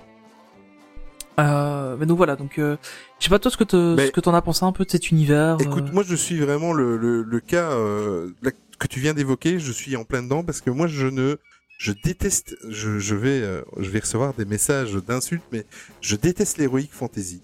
Euh, et c'est ce qui me faisait peur en fait. Plus les, plus les, les bandes annonces sortaient euh, à l'approche du film, et plus j'a- j'avais de plus en plus peur en fait, Euh, parce que je n'accroche pas. J'ai vraiment une, une allergie complète à ce, à ce style. Euh, pourtant, je suis passionné de jeux de société. Il y en a énormément dans les jeux de société. Jeux vidéo, il y en a énormément. Que ce soit sur n'importe quel support, je suis totalement hermétique à, ce, à cette ambiance. Et là, franchement, ils ont réussi en une séquence d'introduction. On va pas la spoiler, hein, Ouais, mais, euh, qui est très bien qui est fait. très très bien faite. En fait, en, on va dire en 1 minute 30, ils vous font oublier complètement l'héroïque fantasy. Voilà. Donc, euh, si il y a déjà un truc que je peux vous dire, c'est que si comme moi vous êtes complètement hermétique et allergique à ce, à ce type d'environnement et, et d'ambiance, c'est que vous allez vite l'oublier parce qu'en fait ils ont tellement amené déjà la séquence d'introduction, elle est magnifique. Elle me fait un peu penser à, à la séquence d'introduction de, de dinosaures en fait quand on voit le le, le vol du dinosaure. euh, Ouais, c'est un peu dans le même voilà, genre, dans ouais. le même genre, donc euh, on vous en dit pas plus. Euh, et en fait, les, les dix premières secondes, vous, vous n'y croyez pas. Enfin, moi, je suis, je suis pas, j'ai, du mal avec ça. Et, et vous oubliez complètement. À la fin de la séquence, ça y est, vous êtes dans le film. En tout cas, je trouve qu'ils ont, comme d'habitude, Pixar, ils ont fait leur taf. Et euh, en fait, vous vous posez même plus la question. Euh, c'est ça qui me gêne en fait avec euh, où j'avais peur entre avec l'heroic fantasy, c'est que ils nous plaçaient ça dans un contexte actuel, mais avec l'heroic fantasy. Et j'avais peur que ça ne, ne matche pas. Et, euh, et en fait, vous oubliez complètement. Mais, complètement. Donc c'est après, euh, bon, à, part quelques petites euh, scénettes humoristiques, euh, tout à l'heure tu parlais d'effets motards, etc. Les, euh, voilà, qui nous font replonger un petit peu et dire ah oui c'est vrai. mais vous l'oubliez totalement. Les personnages qui ont un. C'est très spécial en fait. Ils, ont un, ils ont la mentalité, l'aspect de l'héroïque fantasy, mais avec les vêtements de maintenant, avec la technologie de maintenant, avec les les- l'environnement de maintenant, dans des maisons normales comme nous. Enfin, c'est très très spécial, très spécial, et en même temps, ils ont fait leur taf. euh, on n'y pense plus. Euh, la séquence d'introduction, toi, ça t'avait ça t'avait plu, Tony? Ouais, j'ai trouvé ça plutôt sympa parce que justement, ça expliquait un peu euh, la différence entre de l'heroic fantasy classique et, et ce qu'on allait voir dans de- et les propos qu'on allait Ouais. nous servir dans le film. Donc, c'est, je trouve que c'était assez bien amené. Euh, le film en lui-même, bah voilà, il est, il est, pour moi, c'est un chouette film. Euh, justement, l'aspect heroic fantasy, on s'en moque un peu à Ouais. certains, à certains moments. Euh, on, on en rigole pas mal. Euh, c'est bien amené. Mais euh, à mon sens, euh, bon, il y a des trucs. Parfois, il y a des certains gars qui sont peut-être un peu trop, allez, un peu trop lourds euh, à toujours revenir sur le, les codes de l'heroic fantasy, à s'en moquer un peu. Après, euh, voilà, c'est vraiment si, si on cherche la petite bête, hein, parce que encore une fois, j'ai vraiment bien aimé le film. Euh, mais alors, ce qui est assez marrant, c'est de voir l'évolution de certains personnages, euh, où t'as des personnages qui sont qui sont censés être des, des, des, presque des demi-dieux et qui en fin de compte se retrouvent euh, vraiment plus du tout euh, à, avoir le- leur, euh, leur connotation heroic fantasy. Il y a se retrouver serveur dans un restaurant par exemple. Euh, et, et en fin de compte, après ils retrouvent le côté épique Oui. euh, de ce qu'ils avaient en heroic fantasy et ça c'est vraiment génial génial, ouais. euh, parce que tu enfin voilà ça revient un peu un, un peu au fondement et euh, et, et, et globalement c'est un, un chouette film alors maintenant je sais pas si enfin moi c'est un peu l'impression que j'ai eu on a été le voir avec avec ma fille elle a bien aimé mais j'ai l'impression qu'il était quand même beaucoup plus adulte que d'autres Pixar Ah, énormément. Mais là, je suis d'accord avec toi. Mais moi, j'ai vu aussi la réaction des enfants, tu vois. Euh, Ouais. mais, mais il était complètement, complètement plus adulte. Bon, déjà, euh, moi, je voulais faire un petit point, c'est sur le scénario. Euh, parce que bon, Pixar, on les connaît, c'est toujours plus ou moins la, la, la, la- les mêmes ingrédients qu'une mayonnaise, et la mayonnaise finit par prendre, et, et c'est toujours le, la même trame scénaristique. Mais là, en fait, quand vous allez commencer le film, en tout cas, c'est ce que j'ai ressenti, c'est que vous allez, en, en gros, au début du film, vous dites oui, ça va, c'est un Pixar, euh, ils sont repartis dans le même scénario, euh, etc. Et en fait, au final, ça n'a rien.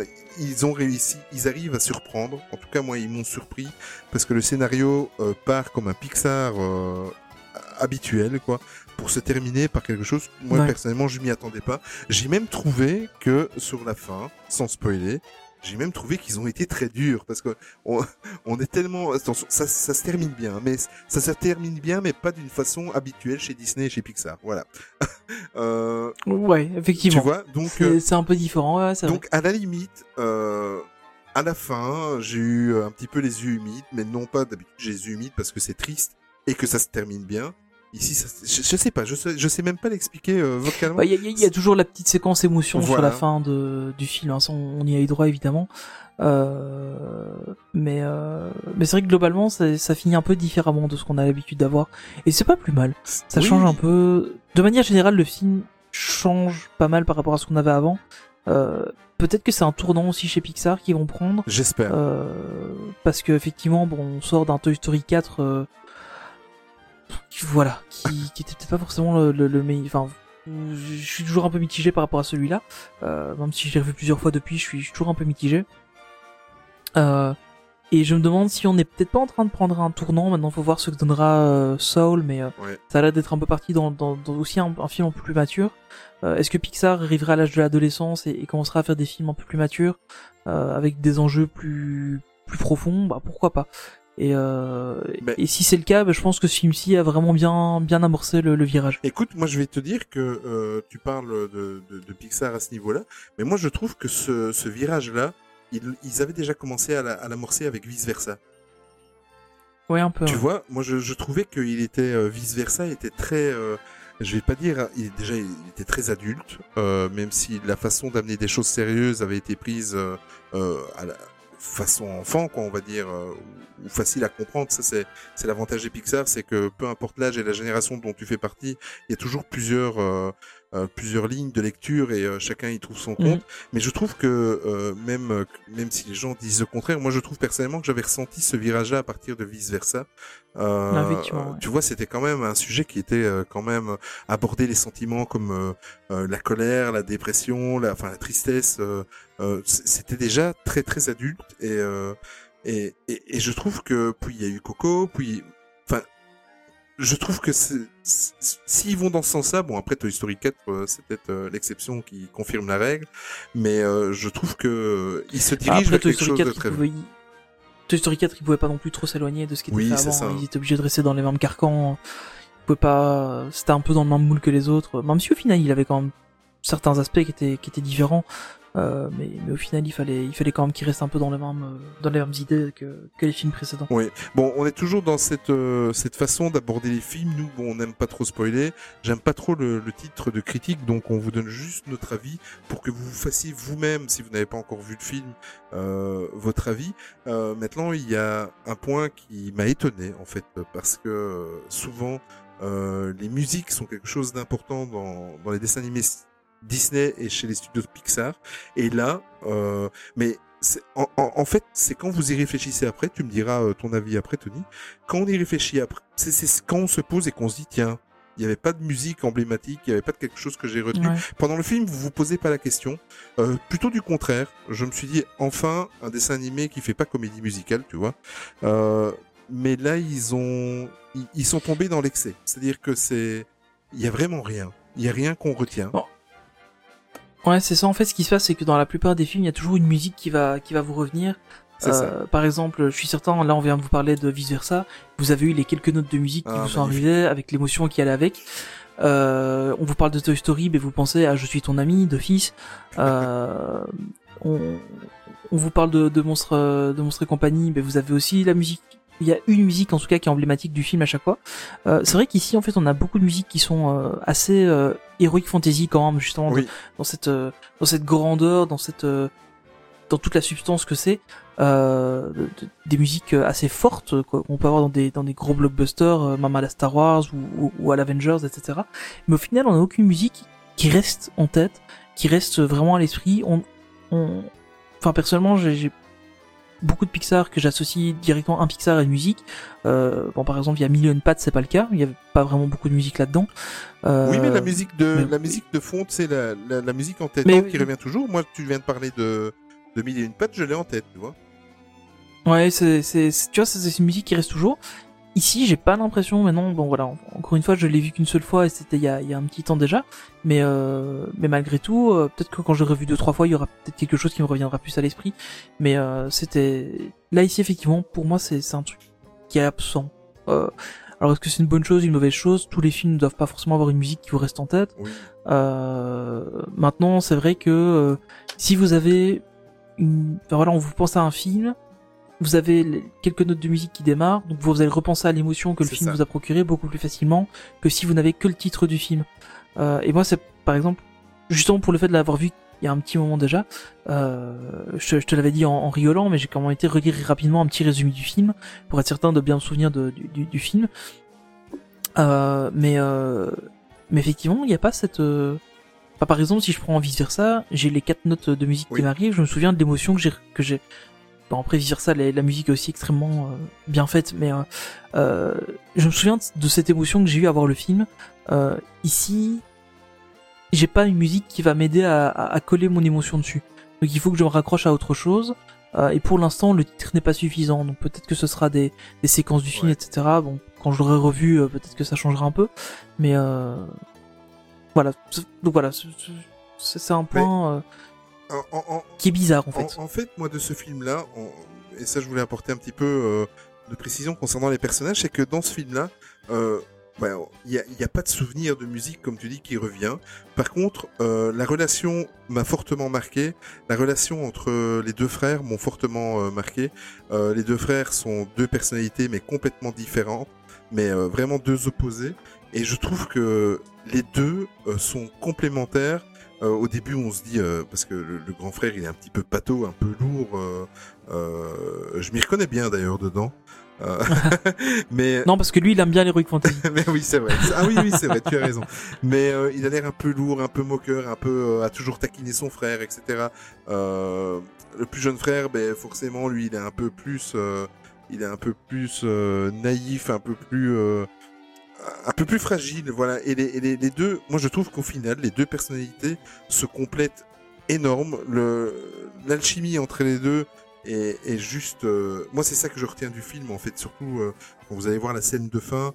Euh, je suis encore un peu ému rien qu'à y repenser, mais euh, c'est pas une fin habituelle, mais vous allez voir, vous allez si vous n'avez pas encore vu, euh. Pour en avoir discuté, en, en- entre autres, euh, ben d'ailleurs vous êtes les bienvenus euh, sur notre Discord. Je savais qu'il y avait deux trois euh, euh, personnes qui n'appréciaient pas trop les Pixar et euh, je vais pas les citer, mais ils vont se reconnaître. Et je leur avais dit, quand vous le verrez, euh, franchement, pensez à moi parce que je suis certain que tout ce que vous n'aimez pas des Pixar, euh, ça sera le premier Pixar que vous allez aimer. Et c'est Ouais, c'est pas faux. et je sais pas si tu avais lu la conversation, mais euh, ah, ont- je suis un peu. voilà, ils, ils sont venus et ils ont dit mais tu avais entièrement raison. Euh, voilà, c'est j'ai apprécié euh, sans pour être un grand autant pour être un grand film, mais ils, ils avaient apprécié le- l'expérience et euh, et euh, de, de, ce- de ce dessin animé là, donc euh, c'est que ça marche. Euh, maintenant concernant, il y a des, des personnalités fortes aussi dans dans ce dessin animé là. Même la maman, la maman, elle a une personnalité. Euh, euh, la, la, la scène où, où elle court après ses enfants et tout ça. Enfin, c'est voilà, c'est difficile de, je déteste ça. Faire un, un, un avis sans spoiler, c'est c'est Euh, Il y a des personnalités fortes. Euh, Il y a eu aussi, euh, mais là on tombe. Il y a Mike Dara qui fait une doublure dedans, et ça, c'est oui, cool. c'est vrai. Et euh, il y a également eu une petite polémique euh, concernant le premier personnage, soi-disant, euh, ou le, soi-disant le premier, soi-disant, premier, euh, ouvertement gay. Voilà, il y y a une petite scène euh, avec euh, une femme euh, flic, mais qui est d'une, mais c'est tellement ridicule. Moi, je m'attendais à un truc, mais c'est, c'est, c'est complètement stupide. Bah, voilà. euh, Habituellement, quoi, voilà. Enfin voilà, c'est encore une fois, c'est des polémiques euh, qui n'ont pas lieu d'être. C'est comme, euh, enfin je- pourquoi? Oui, On- voilà. C'est 21 secondes où euh, la fille elle dit oui, euh, j'ai fait ça avec ma femme. Ok, Voilà. bah, c'est bien. Et en fait, ça change rien au film. Ah, mais complètement. Euh, donc, donc ce qui est, ce qui est assez intéressant, c'est que, en fait, le truc, c'est que j'ai un peu l'impression que, que Pixar essaie de, de, force, de faire ça au forceps, en disant ouais, regardez, on a mis un truc euh, avec quelqu'un qui était gay dans notre film. ouais, c'est pas. Oui, c'est un personnage euh, tertiaire, c'est pas un personnage secondaire, c'est un personnage qui est vraiment tertiaire, euh, et, et, et qui, qui, qui n'apporte pas grand chose au film. Euh, et on dit, Ah, regardez, celle-là, elle est gay. Ah, ok, c'est cool. et là-dessus peut naître une polémique incroyable sur Internet. Bon, après, c'est Internet aussi, hein, on, sait, ce on sait comment ça va. Mais, euh, mais au final, voilà, euh, moi, qu'elle ait été gay ou hétéro, ou, ou qu'elle ait été célibataire, euh, ou... on s'en fout. Ça aurait pas quoi. changé grand-chose Voilà, au film, quoi. Mais, Franchement. voilà. Mais moi, Donc, moi, ce euh, qui me voilà. rassure et ce qui me donne foi en l'avenir de, de l'être humain, c'est que j'ai été à, à une séance, j'ai eu le malheur d'aller dans une séance un mercredi après-midi. Donc tu Ah, peux oui. imaginer le nombre d'enfants qu'il y avait.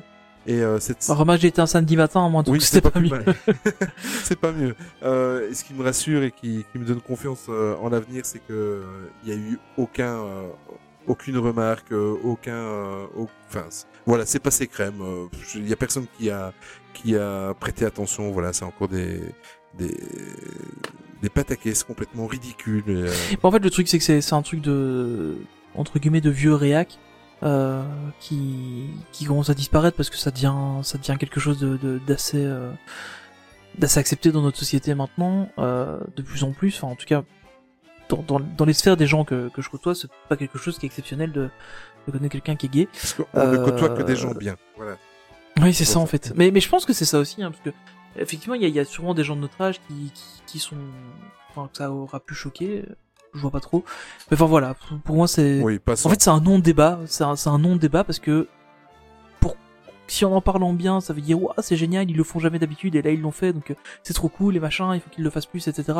Et c'est donner trop d'importance dans un sens et puis commencer à dire ouais, c'est inadmissible, machin. C'est donner trop d'importance dans l'autre sens. Donc en fait, pour moi, c'est juste. Enfin, après c'est la vision que j'en ai, mais il faudrait que ça soit un non-événement. voilà, Oui, un personnage gay et alors? Complètement d'accord. Mais en fait, c'est dans les deux sens. Donc, euh, le jour où ça deviendra une normalité, c'est le jour où Pixar ne sera pas obligé, Pixar ou un autre studio, De préciser qu'il est gay. Voilà, euh, ouais, exactement. et le jour où personne ne relèvera, le jour où ces deux choses-là euh, seront rassemblées, ben, je pense qu'on on vivra dans un dans un monde beaucoup euh, enfin, meilleur que maintenant, en tout cas. Ouais, clairement. Alors Enfin, voilà. finalement pour toi, euh, revenons à l'essentiel. Est-ce que ce En avant est un bon Pixar, Tony?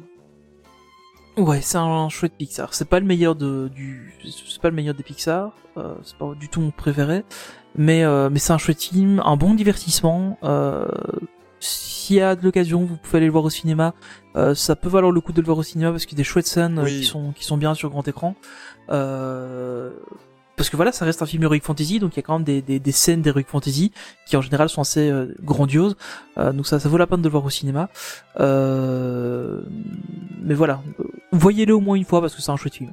Et toi, qu'est-ce que t'en as pensé au Mais final écoute, je suis du même que toi, et je vais même te dire, bon, moi, ça devient compliqué avec Pixar, personnellement, parce que je suis un amoureux de ces studios-là.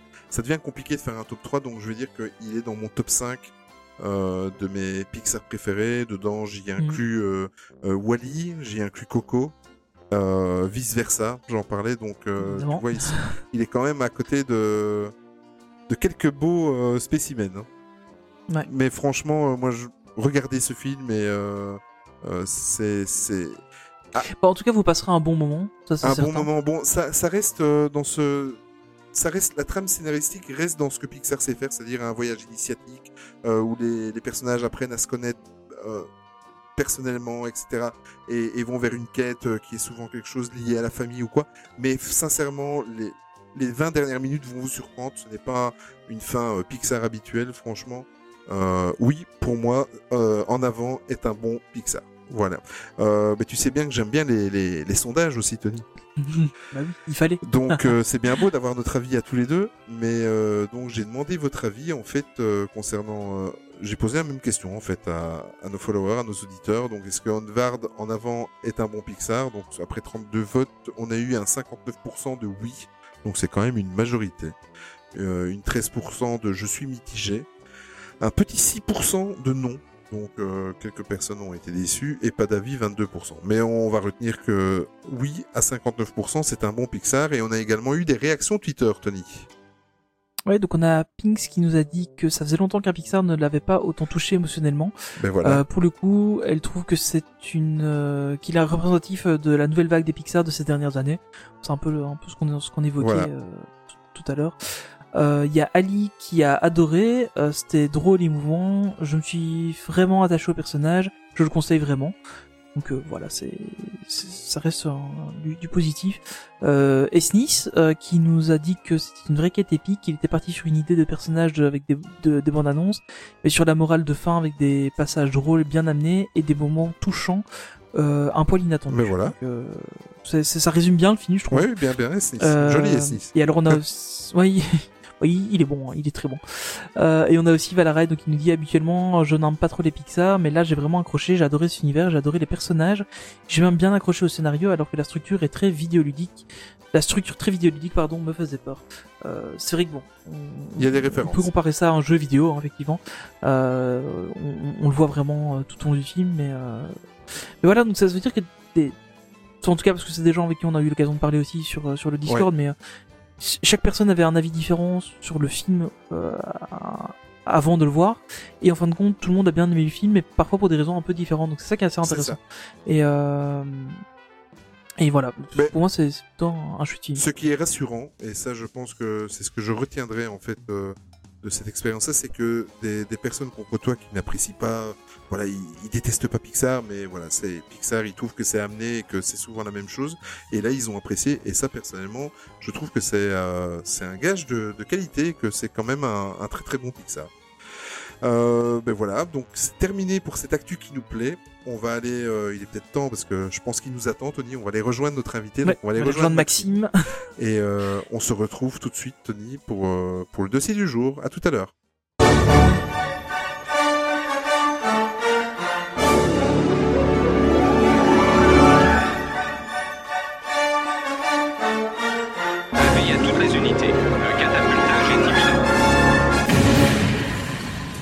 Alors, bienvenue dans cette deuxième partie. Et cette deuxième partie est avec un peu de chance, enfin, encore une fois avec de la chance, on a un invité. Tu nous Ouais. le présentes, Olivier? Oui, oui, ben c'est un invité qui me tient particulièrement à cœur. Euh, en fait, c'est Maxime euh, de comment de la chaîne euh, Disney Une Histoire Animée. Bonsoir Maxime ou bonjour en fonction de l'heure que vous écoutez ce podcast. Salut Maxime. Salut, est-ce que vous allez bien vous deux? Moi, très très bien. Et toi? Ah, Super. Ça va vraiment très bien là. Parler Disney avec euh, des gens aussi passionnés que moi, euh, c'est tout le temps bien amusant. Oui, ben, c'est c'est autant de plaisir pour nous. On va un petit peu euh, se faire une une petite bulle. On va oublier tous les soucis qu'il y a actuellement à travers le monde. Et aujourd'hui, en fait, on t'a invité pour une bonne raison, c'est qu'on veut parler avec toi. euh, le thème du dossier du jour, c'est être cast member à Walt Disney World, parce que tu as eu la chance d'être, euh, d'avoir déjà été euh, cast member à Walt Disney World. Exactement, j'ai eu euh, deux occasions euh, d'être cast member, autant en 2018 qu'en 2019 pendant, euh, pendant l'été, donc un trois mois à aller travailler là-bas pendant euh, le, le congé, euh, ben, les, les grandes vacances euh, de l'été. Donc, euh, ça a été des expériences vraiment extraordinaires euh. Ben on va on va te on va te Ah, cuisiner un petit peu euh, lors de, de cette deuxième partie du podcast. Et en plus de ça, voilà, je tiens à signaler que Maxime, euh, c'est pas quelqu'un euh, d'étranger que vous ne connaissez pas. Bon, en plus de sa chaîne YouTube, on va la présenter un petit peu après. Mais il fait également partie de, de tout le groupement euh, WD World. On a déjà eu l'occasion de recevoir euh, Caroline, euh, qui, qui qui est la personne qui s'occupe de mon voyage pour juillet. Euh, et tu fais aussi partie, tu fais partie de toute cette merveilleuse équipe. Exactement, oui. Euh, Je suis un des conseillers euh, spécialisés euh, en destination Disney auprès de WD World. Donc, Mhm. euh, pour n'importe quelle destination, que ce soit Walt Disney World, Disneyland, euh, euh, les Disney Cruise Line, toutes les, les destinations Disney, euh, ben, principalement comme tout ce qui est américain que je me, que je me spécialise. Euh, mais oui, on peut me contacter pour vous donner tout plein de conseils, vous aider avec la réservation, euh, savoir quel restaurant, quel passe-passe est à privilégier, tout ça. Donc, euh, je, je fais partie de... Il doit y avoir du boulot pour le moment. Pardon?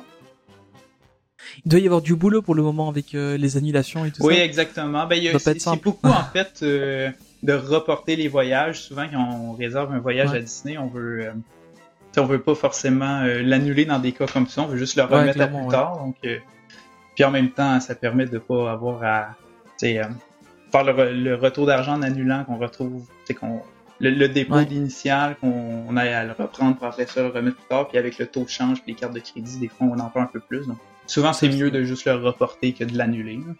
Mais oui, ça demande quand même du travail euh, ces temps-ci. Avant que mon comparse euh, te cuisine un petit peu sur ta chaîne YouTube, euh, on va juste commencer par la base parce qu'on est euh, on est comme toi, on est passionné. Mais moi, j'aimerais savoir d'où te vient ta passion pour l'univers de Disney? Ma passion, ouh, ça c'est une question qui est. Mhm. ben, en fait, c'est sûr, c'est comme la, la plupart d'entre nous, c'est à l'enfance, là, allé voir, euh, d'avoir écouté les, les films quand on était jeune, après ça, peut-être d'aller euh, dans les parcs thématiques. Mais moi, je dirais, ça vient un peu de mes parents qui, euh, en fait, m'ont m'ont fait découvrir les parcs très jeunes, mais vraiment très jeunes, puis on est allé à plusieurs reprises. Donc, la première fois que j'étais allé à Walt Disney World, euh, j'avais un an à peine. Et puis, après ça, à chaque année ou à chaque deux ans, euh, j'ai eu la chance d'y retourner. Donc, euh, c'est un peu euh, en vivant cette magie-là à chaque fois. Que ça soit tout un voyage familial, euh, vraiment plaisant. Puis il y avait, tu sais, j'ai eu comme un petit, euh, un petit attachement émotionnel, si on veut, à tout cet univers-là, à tout euh, ce, ce type de voyage-là. Puis à chaque fois que je revis ces souvenirs-là, que ça soit ceux de quand j'étais très jeune ou encore aujourd'hui, tous les souvenirs que je revis par rapport à ça, c'est beaucoup ça qui alimente ma passion pour Disney. Puis sinon aussi, c'est euh, tout ce qui est euh, par rapport à Walt, euh, c'est ce grand homme visionnaire là, qui a eu tant de projets. J'ai beaucoup lu sur lui, sur les différents projets qu'il a fait. C'est un peu ça aussi que j'amène au travers de ma chaîne YouTube par différentes capsules historiques. Capsules d'histoire, donc c'est ça qui, qui reprend sa vie à certains moments différents projets qui ont vu le jour ou non. Donc c'est autant par l'univers magique euh, des parcs, euh, aussi des films en fait, qui est repris que tout simplement l'histoire de Walter. Et justement, ta chaîne YouTube, donc euh, je rappelle le, le, titre, c'est euh, Disney une histoire animée. Euh, Il y a une foule de vidéos qui sont super intéressantes. Très honnêtement, avant de préparer le podcast avec avec Olivier, je connaissais pas ta chaîne. pourtant, j'en connais beaucoup sur Disney, mais celle-là, je la connaissais pas. Et j'ai découverte et franchement, c'est super génial. J'aime bien le ton que tu donnes, etc. Et, et puis tu parles de tout et ça c'est super intéressant. tu peux nous parler un peu justement de ta chaîne pour pour faire un peu découvrir à nos auditeurs ce, que c'est et la, vision que t'en as?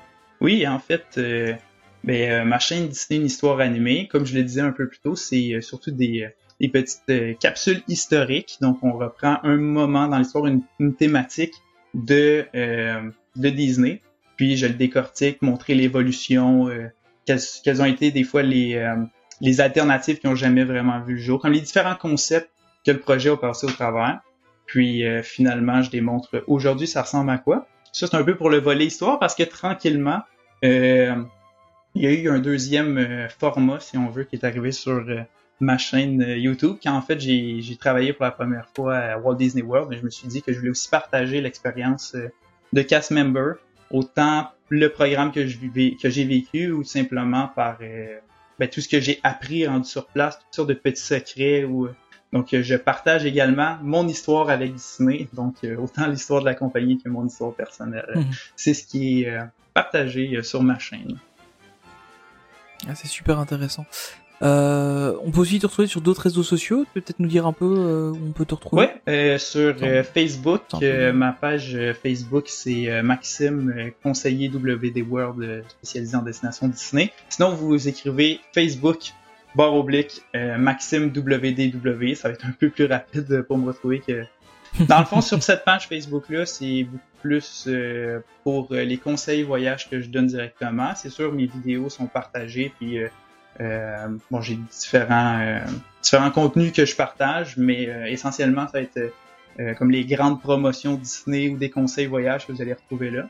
Puis sinon, j'ai aussi Instagram que vous pouvez me retrouver, Maxime WDW encore une fois.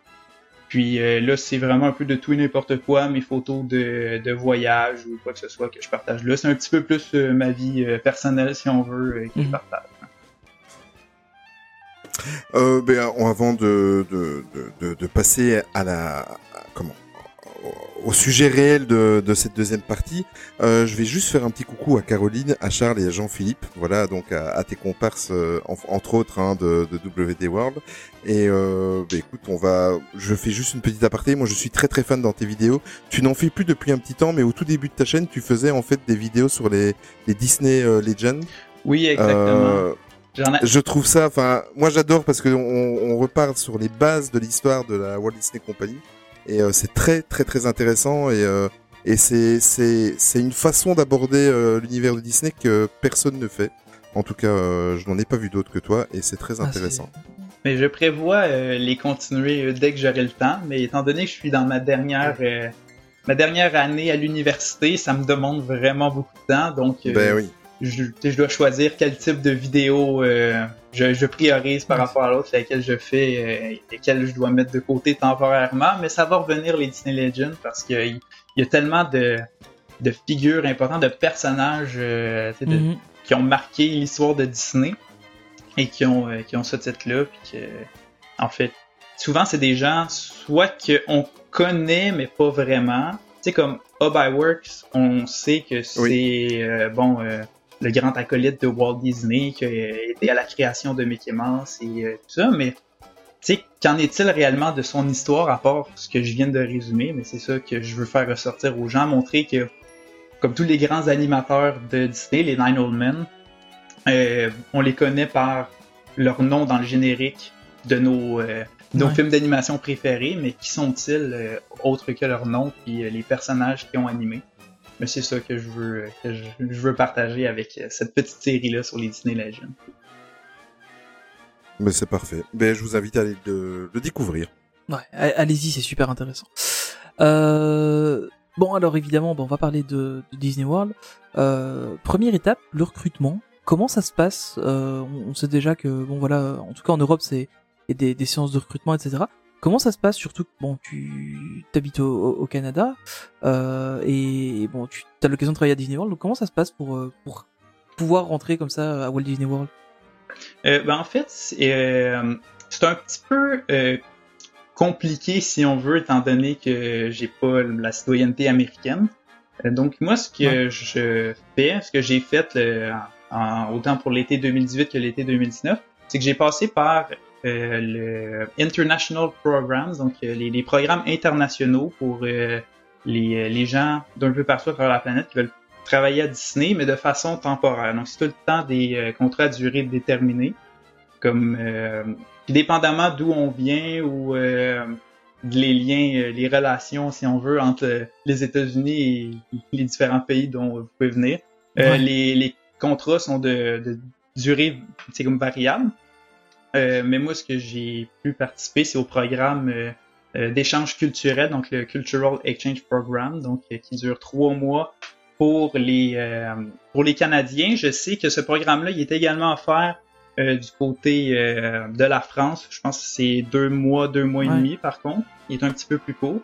Ouais, j'avais déjà entendu parler de ce, ce, truc-là. Ouais, c'est, crois que c'est deux mois. Mhm. Et euh, souvent, c'est pour aller travailler à Epcot au, au pavillon français en général. Ouais, ben en fait, à Epcot, il y a le. Cultural Representative. Donc celle-là, c'est un an généralement pour euh, Ah oui. travailler à Epcot, représenter le pays. Ça aussi, c'est un autre programme que j'espère un jour euh, euh, pouvoir participer. Mais ceux que j'ai fait, c'est ceux de Mhm. trois mois. Puis pour le recrutement, en fait, tout se fait en ligne euh, pour que ça soit le, le plus simple possible, le plus facile euh, possible. Donc, euh, on applique en ligne, on dépose euh, bon, nos différents lettres de, de présentation, en tout cas, quoi que ce soit, c'est en ligne, CV et tout. Et euh, si on est sélectionné euh, à cette première phase, si on veut, ben, l'équipe de Disney va venir euh, se déplacer.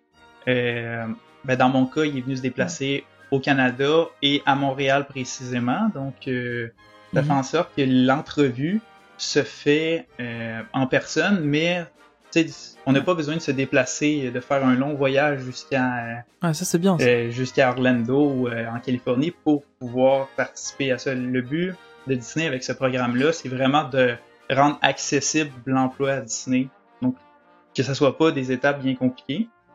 Puis, euh, donc, euh, je suis allé passer mon entrevue à Montréal en 2018, mais en 2019, étant donné que c'était mon, euh, mon deuxième programme, euh, ben, l'entrevue s'est faite, mais de façon euh, téléphonique. Donc, j'avais pas, j'avais même pas à me déplacer pour la deuxième fois.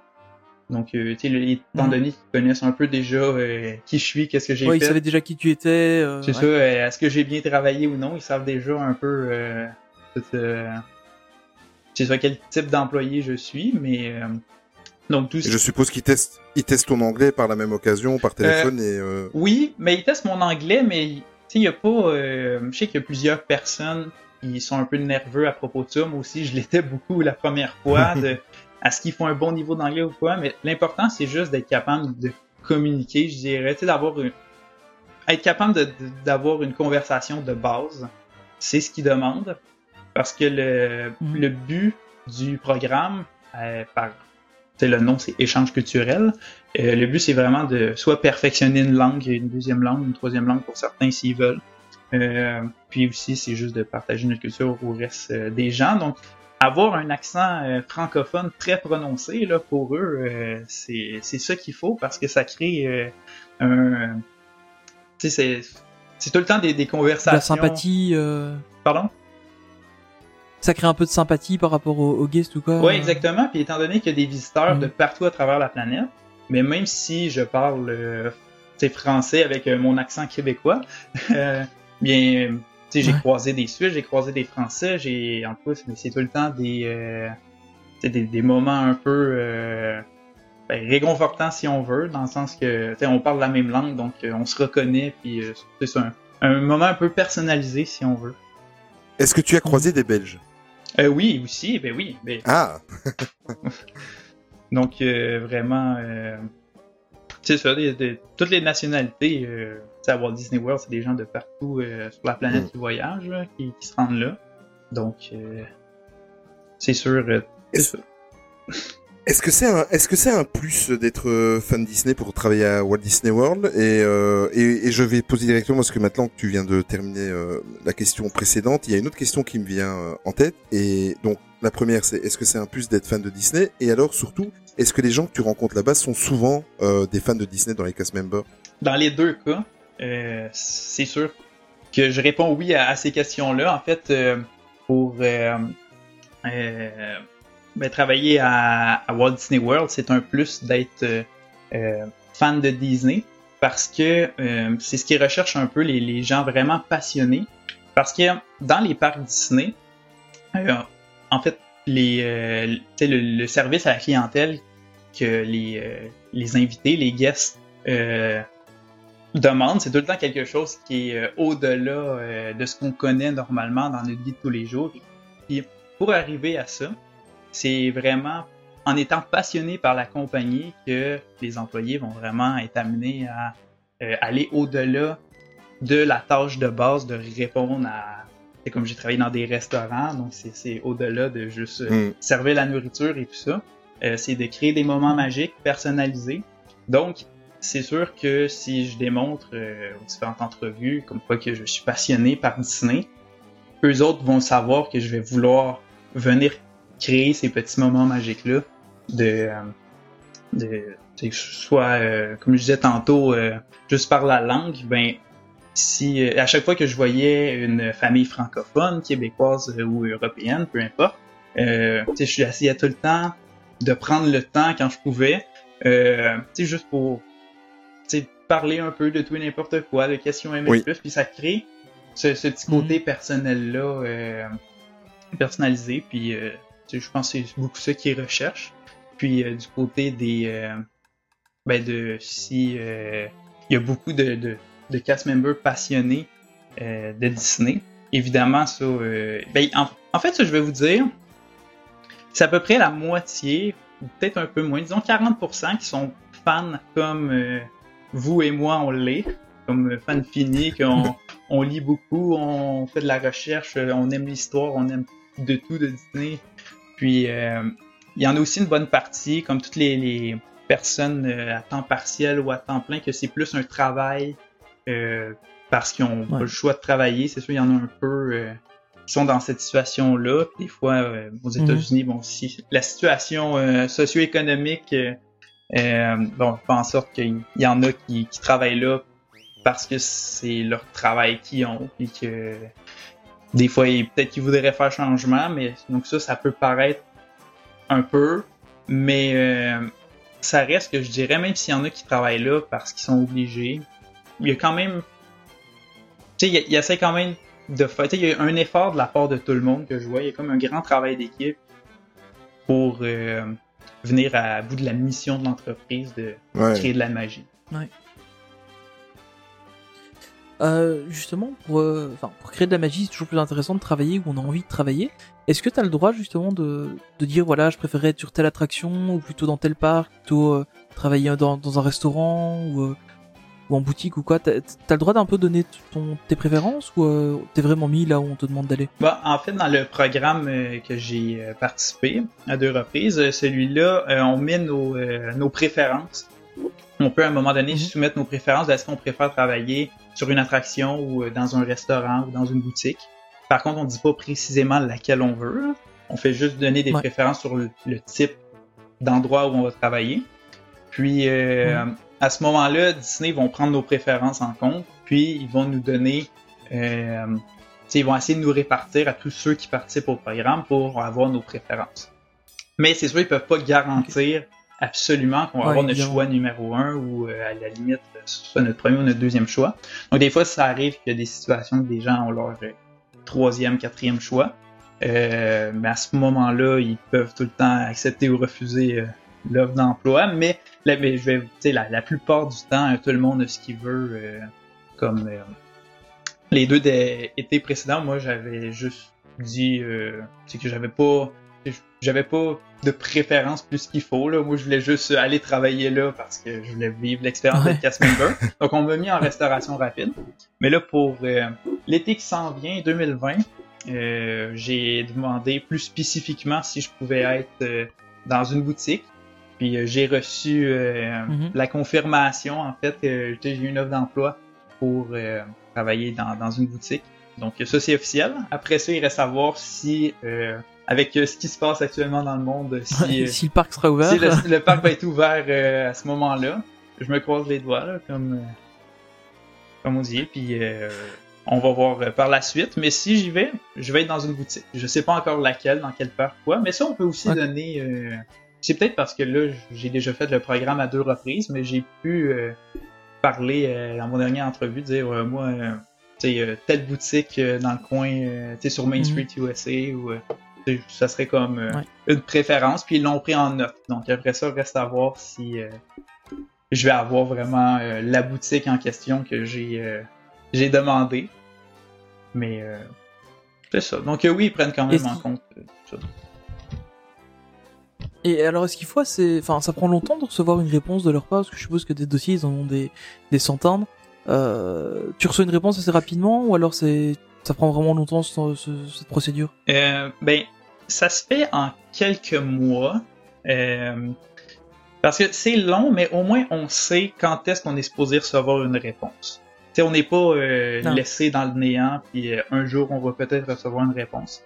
On va nous dire, par exemple, OK, ben merci pour l'entrevue, tu vas avoir une réponse d'ici deux mois. Donc là, c'est long deux mois, Ouais. mais au moins on sait que... mais, mais tu sais que t'as que deux mois à attendre. Ouais, exactement, que j'en ai pas euh, 3, 4 et peut-être plus, là, donc... euh, donc, tu sais, c'est- c'est c'est quand même long comparé à un, un travail classique, si on veut, où est-ce qu'on aurait une réponse euh, dans la semaine qui suit, là, mais... euh, Ouais.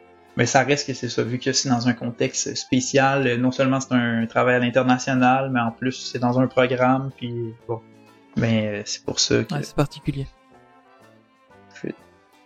C'est un, truc dont on parle assez souvent et euh, enfin en général qu'on reproche à Disney justement, c'est au niveau des salaires Euh, par rapport à un autre job d'étudiant que tu peux faire euh, ailleurs. euh, c'est à peu près dans la même fourchette de, salaire ou alors c'est vraiment beaucoup plus bas comme euh, comme on entend souvent dire? Ben, moi je pense dans la même fourchette. À la limite, c'est légèrement plus haut, euh, contrairement à ce qu'on entend. C'est sûr, je sais pas à, à Paris, Disneyland Paris, c'est peut-être différent. Mais euh, par exemple au Canada, euh, ben, au Québec, le salaire euh, minimum c'est euh, 12 et 50 euh, dollars de l'heure. Euh, mais aux États-Unis, le salaire minimum, c'est ben en fait en Floride spécifiquement, là, euh, le salaire euh, minimum c'est dans le coin de 8-9 dollars. Mais moi, j'étais euh, sais, j'étais payé environ euh, 12 dollars euh, de l'heure. Donc même rendu en dollars canadiens, on est rendu dans du 14-15, donc c'est beaucoup plus haut que ce que je pourrais avoir Ah au. Québec en, en termes de job étudiante. Donc Ouais, moi je en- en plus considère d'avoir la, la chouette destination. Ouais, c'est ça. Donc moi je considère que c'est quand même bien. Puis il y a plein d'avantages aussi, outre que le salaire, parce que tu sais, moi je vais le dire à tout le monde qui veut participer à ce genre de programme-là, il faut pas y aller pour le salaire parce que Ouais. tu là-bas des rabais sur euh, la marchandise, des rabais sur euh, les restaurants, donc euh, tu veux tout essayer. Puis en un été, Mhm. si tu dépenses beaucoup dans des restaurants. des fois, qui sont un peu plus chers, ben, t'en ramènes un peu moins à la maison, mais mais Ouais. donc c'est beaucoup plus pour l'expérience. Puis on a accès au parc en illimité. Donc on reçoit un Ah peu comme une passe annuelle, mais pour euh, les, les employés spécifiquement. Donc euh, Mhm. c'est ça. Pour, pour le restant de tes jours ou? Non, non, là, hein, ça serait, ça serait vraiment. incroyable. Ça serait bien. Oui. Mais je sais que. Tu travailles un été là-bas, tu peux y aller. euh, Ouais. Mais Ce serait bien. Moi, moi, ce que je sais, c'est que si quelqu'un fait sa vie là, en prenant sa retraite, il va avoir sa passe euh, pour le restant de ses jours. Mais il faut quand même faire sa carrière au Ah ouais. complet chez Disney. Ah il oui, quand encore temps alors. C'est pour ça que moi, je vise à être euh, Imagineer pour que je puisse avoir ma carrière là. Puis ensuite, rendu à la retraite, ben, je vais pouvoir euh, aller à tous les jours euh, dans un parc Disney. euh. Eh ben, Ce serait tellement bien. Sincèrement, c'est tout le bien qu'on te souhaite. euh, bon, on est, on, on a attaqué, donc on a, on a fait la partie euh, d'embauche. Euh, maintenant, ben voilà, on est au jour du grand départ et le logement sur place.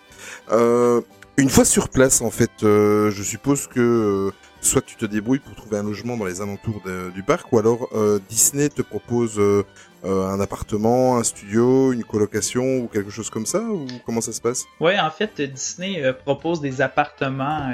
ils ont quatre complexes d'appartements. Donc, euh, probab- ben, si vous écoutez mes, mes vidéos, en fait, vous, vous allez probablement reconnaître le nom parce que j'en ai déjà parlé un peu avant. Oui. Il y a Vista Way, il y a The Commons, il y a Chatham Square, puis il y a Patterson Court. Donc, quatre appartements qui se retrouvent juste à côté euh, de Disney Springs. Ils se retrouvent tous un peu dans le même coin. Donc, en dehors de la propriété de Disney, mais vraiment collés à côté. Puis euh, de ces euh, appartements-là, il y a un service d'autobus euh, juste pour les, les cast members euh, qui permet de faire le lien entre les appartements et les différents parcs ou les différents hôtels pour soit euh, aller se rendre à notre lieu de travail ou tout simplement aller les visiter euh, pendant nos journées de congé. Euh, puis euh, c'est ça. Puis en, en plus, ce qui est bien, on n'a pas besoin à trop réfléchir sur le loyer qu'il faut payer, tout ça, parce que c'est déduit directement de notre paye. Donc ça, je trouve que c'est un... ça, rend la tâche un peu facile. On arrive là, l'appartement. Puis il y a aussi quelques petits événements euh, juste pour les cast members qui sont euh, offerts, euh, tu sais, soit des, des, des petits euh, parties ou quoi que ce soit, là, qui sont organisés euh, pour les cast members à ces endroits-là. Donc, euh, tout plein d'autres activités aussi. Là. Donc, euh, D'accord. Et, et je suppose que bon, vous avez les, les, les quatre résidences qui sont là. Je suppose que tu as euh, également tous des services, des types euh, supermarchés pour vous, des laveries, Oui. des choses comme ça, ou restaurants, etc. Oui, absolument. Même euh, quand je parlais des autobus, tantôt, il y en a même un autobus, euh, que- il y a un circuit qui se rend à des supermarchés ou une pharmacie ou quoi que ce soit, là, à la poste, puis plein d'autres endroits. là. Donc, oui, en fait, on a accès aux services facilement. On n'est pas obligé d'aller faire notre épicerie dans à Disney directement. euh, c'est parce que des fois, ils vendent euh, dans les hôtels euh, des fruits puis puis du Ouais. pain, mais c'est à un prix vraiment très cher. Là, là, là, c'est- ça doit être difficile. ouais, c'est ça. Mais là, on a accès à tout ce qui est services normaux de base, facilement. Donc c'est juste à côté aussi. Donc ça, euh, on peut, on peut se, se nourrir euh, facilement. Puis aussi, contrairement à ce qu'on entend des fois parler, plusieurs personnes qui pensent que on va travailler à Disney, on est logé, nourri. Ben, en fait, dans les deux cas, c'est pas vrai parce que c'est déduit notre paye le logement, puis aussi on doit payer pour notre propre nourriture. Sauf que quand on travaille des fois dans restauration rapide, là, j'ai eu, euh, ben, en fait, mes deux, euh, les deux fois que j'ai participé au programme, euh, j'étais dans un restaurant. Donc, des fois, ils nous donnent à l'occasion quelques, quelques repas ça, pour nous remercier si c'était une journée achalandée ou quoi que ce soit, ou euh, une soirée euh, Ah spéciale, qui nous donnent des fois euh, des petits trucs là, pour nous remercier. Mais euh, en général, sinon, on n'est pas. euh, on est euh, ni logé ni nourri.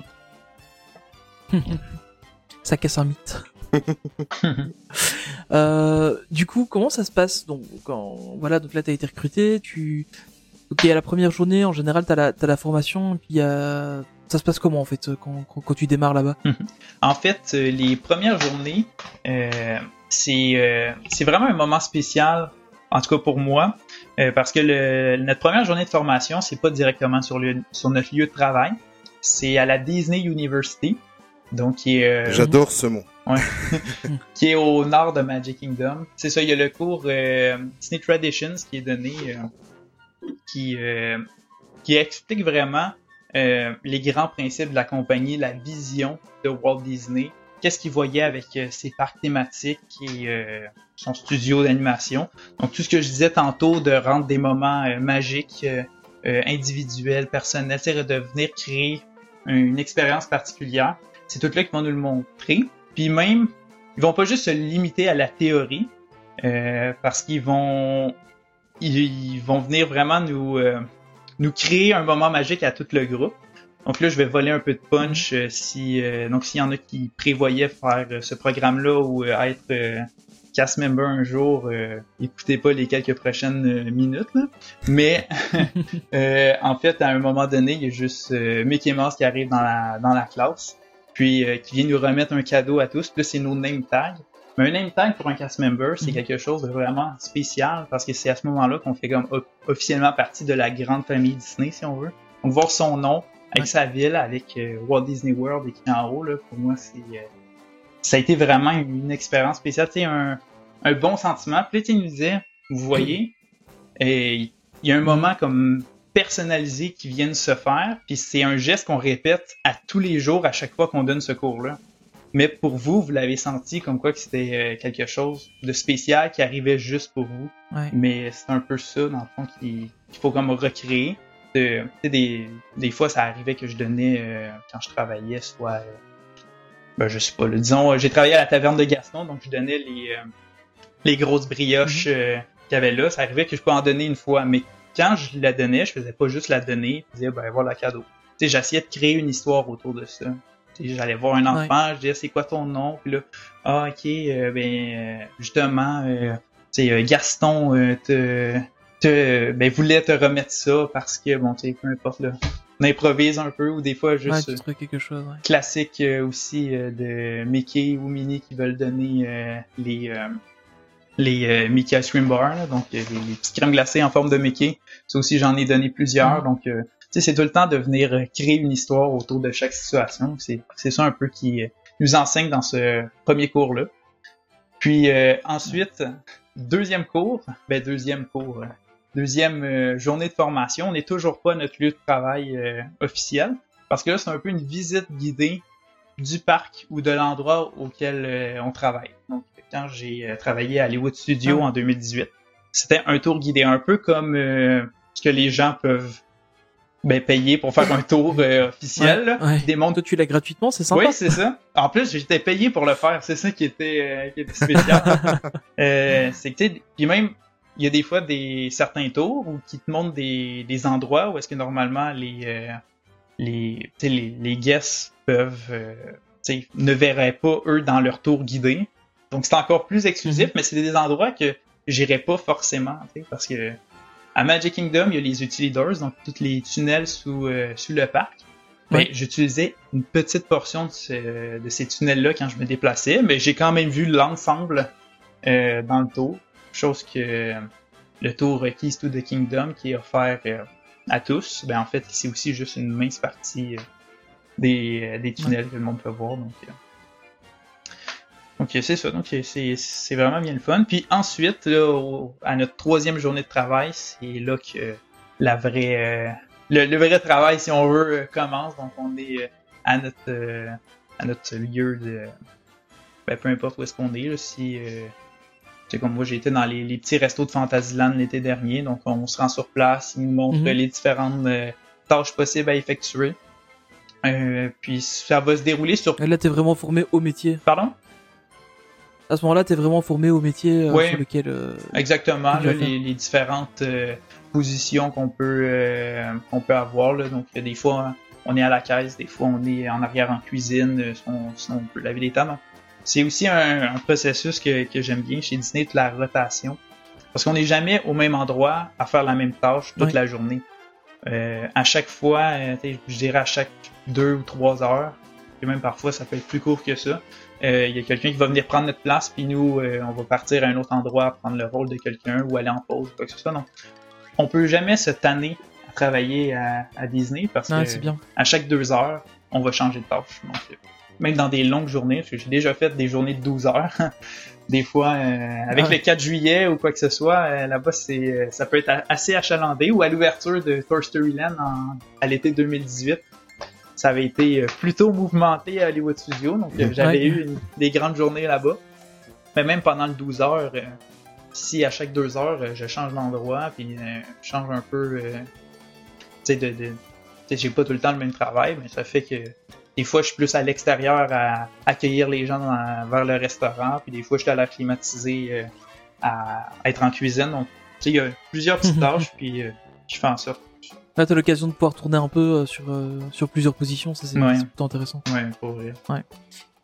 Et justement, tu, tu parlais des horaires euh, au niveau horaire de travail, donc à part les journées un peu spéciales, mais de- globalement, ça se passe, ça se passe comment? T'as des journées vraiment pleines ou, euh, Euh, ou c'est c'est plutôt avec des coupures Ouais, ça va dépendre en fait de où est-ce qu'on travaille. Tu sais, dépendamment si on est dans, dans un hôtel ou si on est dans un parc, c'est sûr ça va être très différent. Mais euh, au niveau des parcs, parce que moi les, mes deux étés c'est là que j'ai travaillé dans des parcs, euh, Mhm. c'est, euh, tu sais, je faisais environ du 40 heures par semaine. Puis, euh, tu sais, 5, 5 jours, donc euh, j'ai quand même deux journées de fin de semaine. Puis, puis étant donné aussi que les parcs sont ouverts très longtemps, si je faisais un, un chiffre de fermeture, ça permettait que le matin, je puisse quand même aller dans un parc profiter de ma journée. J'arrive en après-midi, Ouais. puis après ça, je pouvais finir la soirée à travailler. Ou l'inverse, que je commence le matin de bonne heure, mais après ça, j'ai toute ma soirée pour profiter, euh, profiter des parcs. Donc, euh, pour ça, je trouve que c'est quand même bien fait. Euh, sais pas, euh, à part journée exceptionnelle euh, comme le 4 juillet ou quand il y a des ouvertures de nouvelles attractions, que là, c'est euh, la situation est un peu différente, mais sinon, euh, ça a bien de l'allure pour les heures. Puis il est possible aussi de euh, donner euh, des, euh, des quarts de travail ou de les échanger entre cast members, donc euh, tu sais, faire des, des arrangements euh, à l'amiable pour euh, que tout le monde puisse euh, s'arranger leur horaire comme ils veulent. là. Ouais. C'est encore facile de, de s'arranger. euh, C'est bien. C'est, c'est- On a souvent cette image un peu de Disney qui est très. euh, Enfin voilà, c'est très directif. Vous faites tel horaire, etc. Vous n'avez pas de possibilité de bouger. Et euh, c'est bien que ça casse un peu ces, ces idées-là qu'on a. Ouais, pour vrai, parce que Bon. euh, souvent j'en entends parler avec. Soit quand je parle, ben avec des gens en fait de, de tous les jours, pas forcément des, des, des fans de Disney ou qui suivent un peu ça, mais Ouais. quand je dis à des gens, j'ai pu aller travailler là, il y en a qui disaient oh ça devait être, euh, c'est une grande compagnie, donc c'est des, des moyens restrictifs qu'ils ont, mais pas du tout. Là. Moi je trouve qu'il y a quand même une, euh, une très grande euh, perméabilité. Tu sais, il est possible. Chaque employé, chaque cast member va être écouté aussi pour euh, s'il y a un besoin spécial comme euh, une fois ma, ma famille Ouais. est venue me visiter pendant que je travaillais mais ils sont venus me visiter alors que Toy Story Land venait d'ouvrir donc j'avais Ah, oui.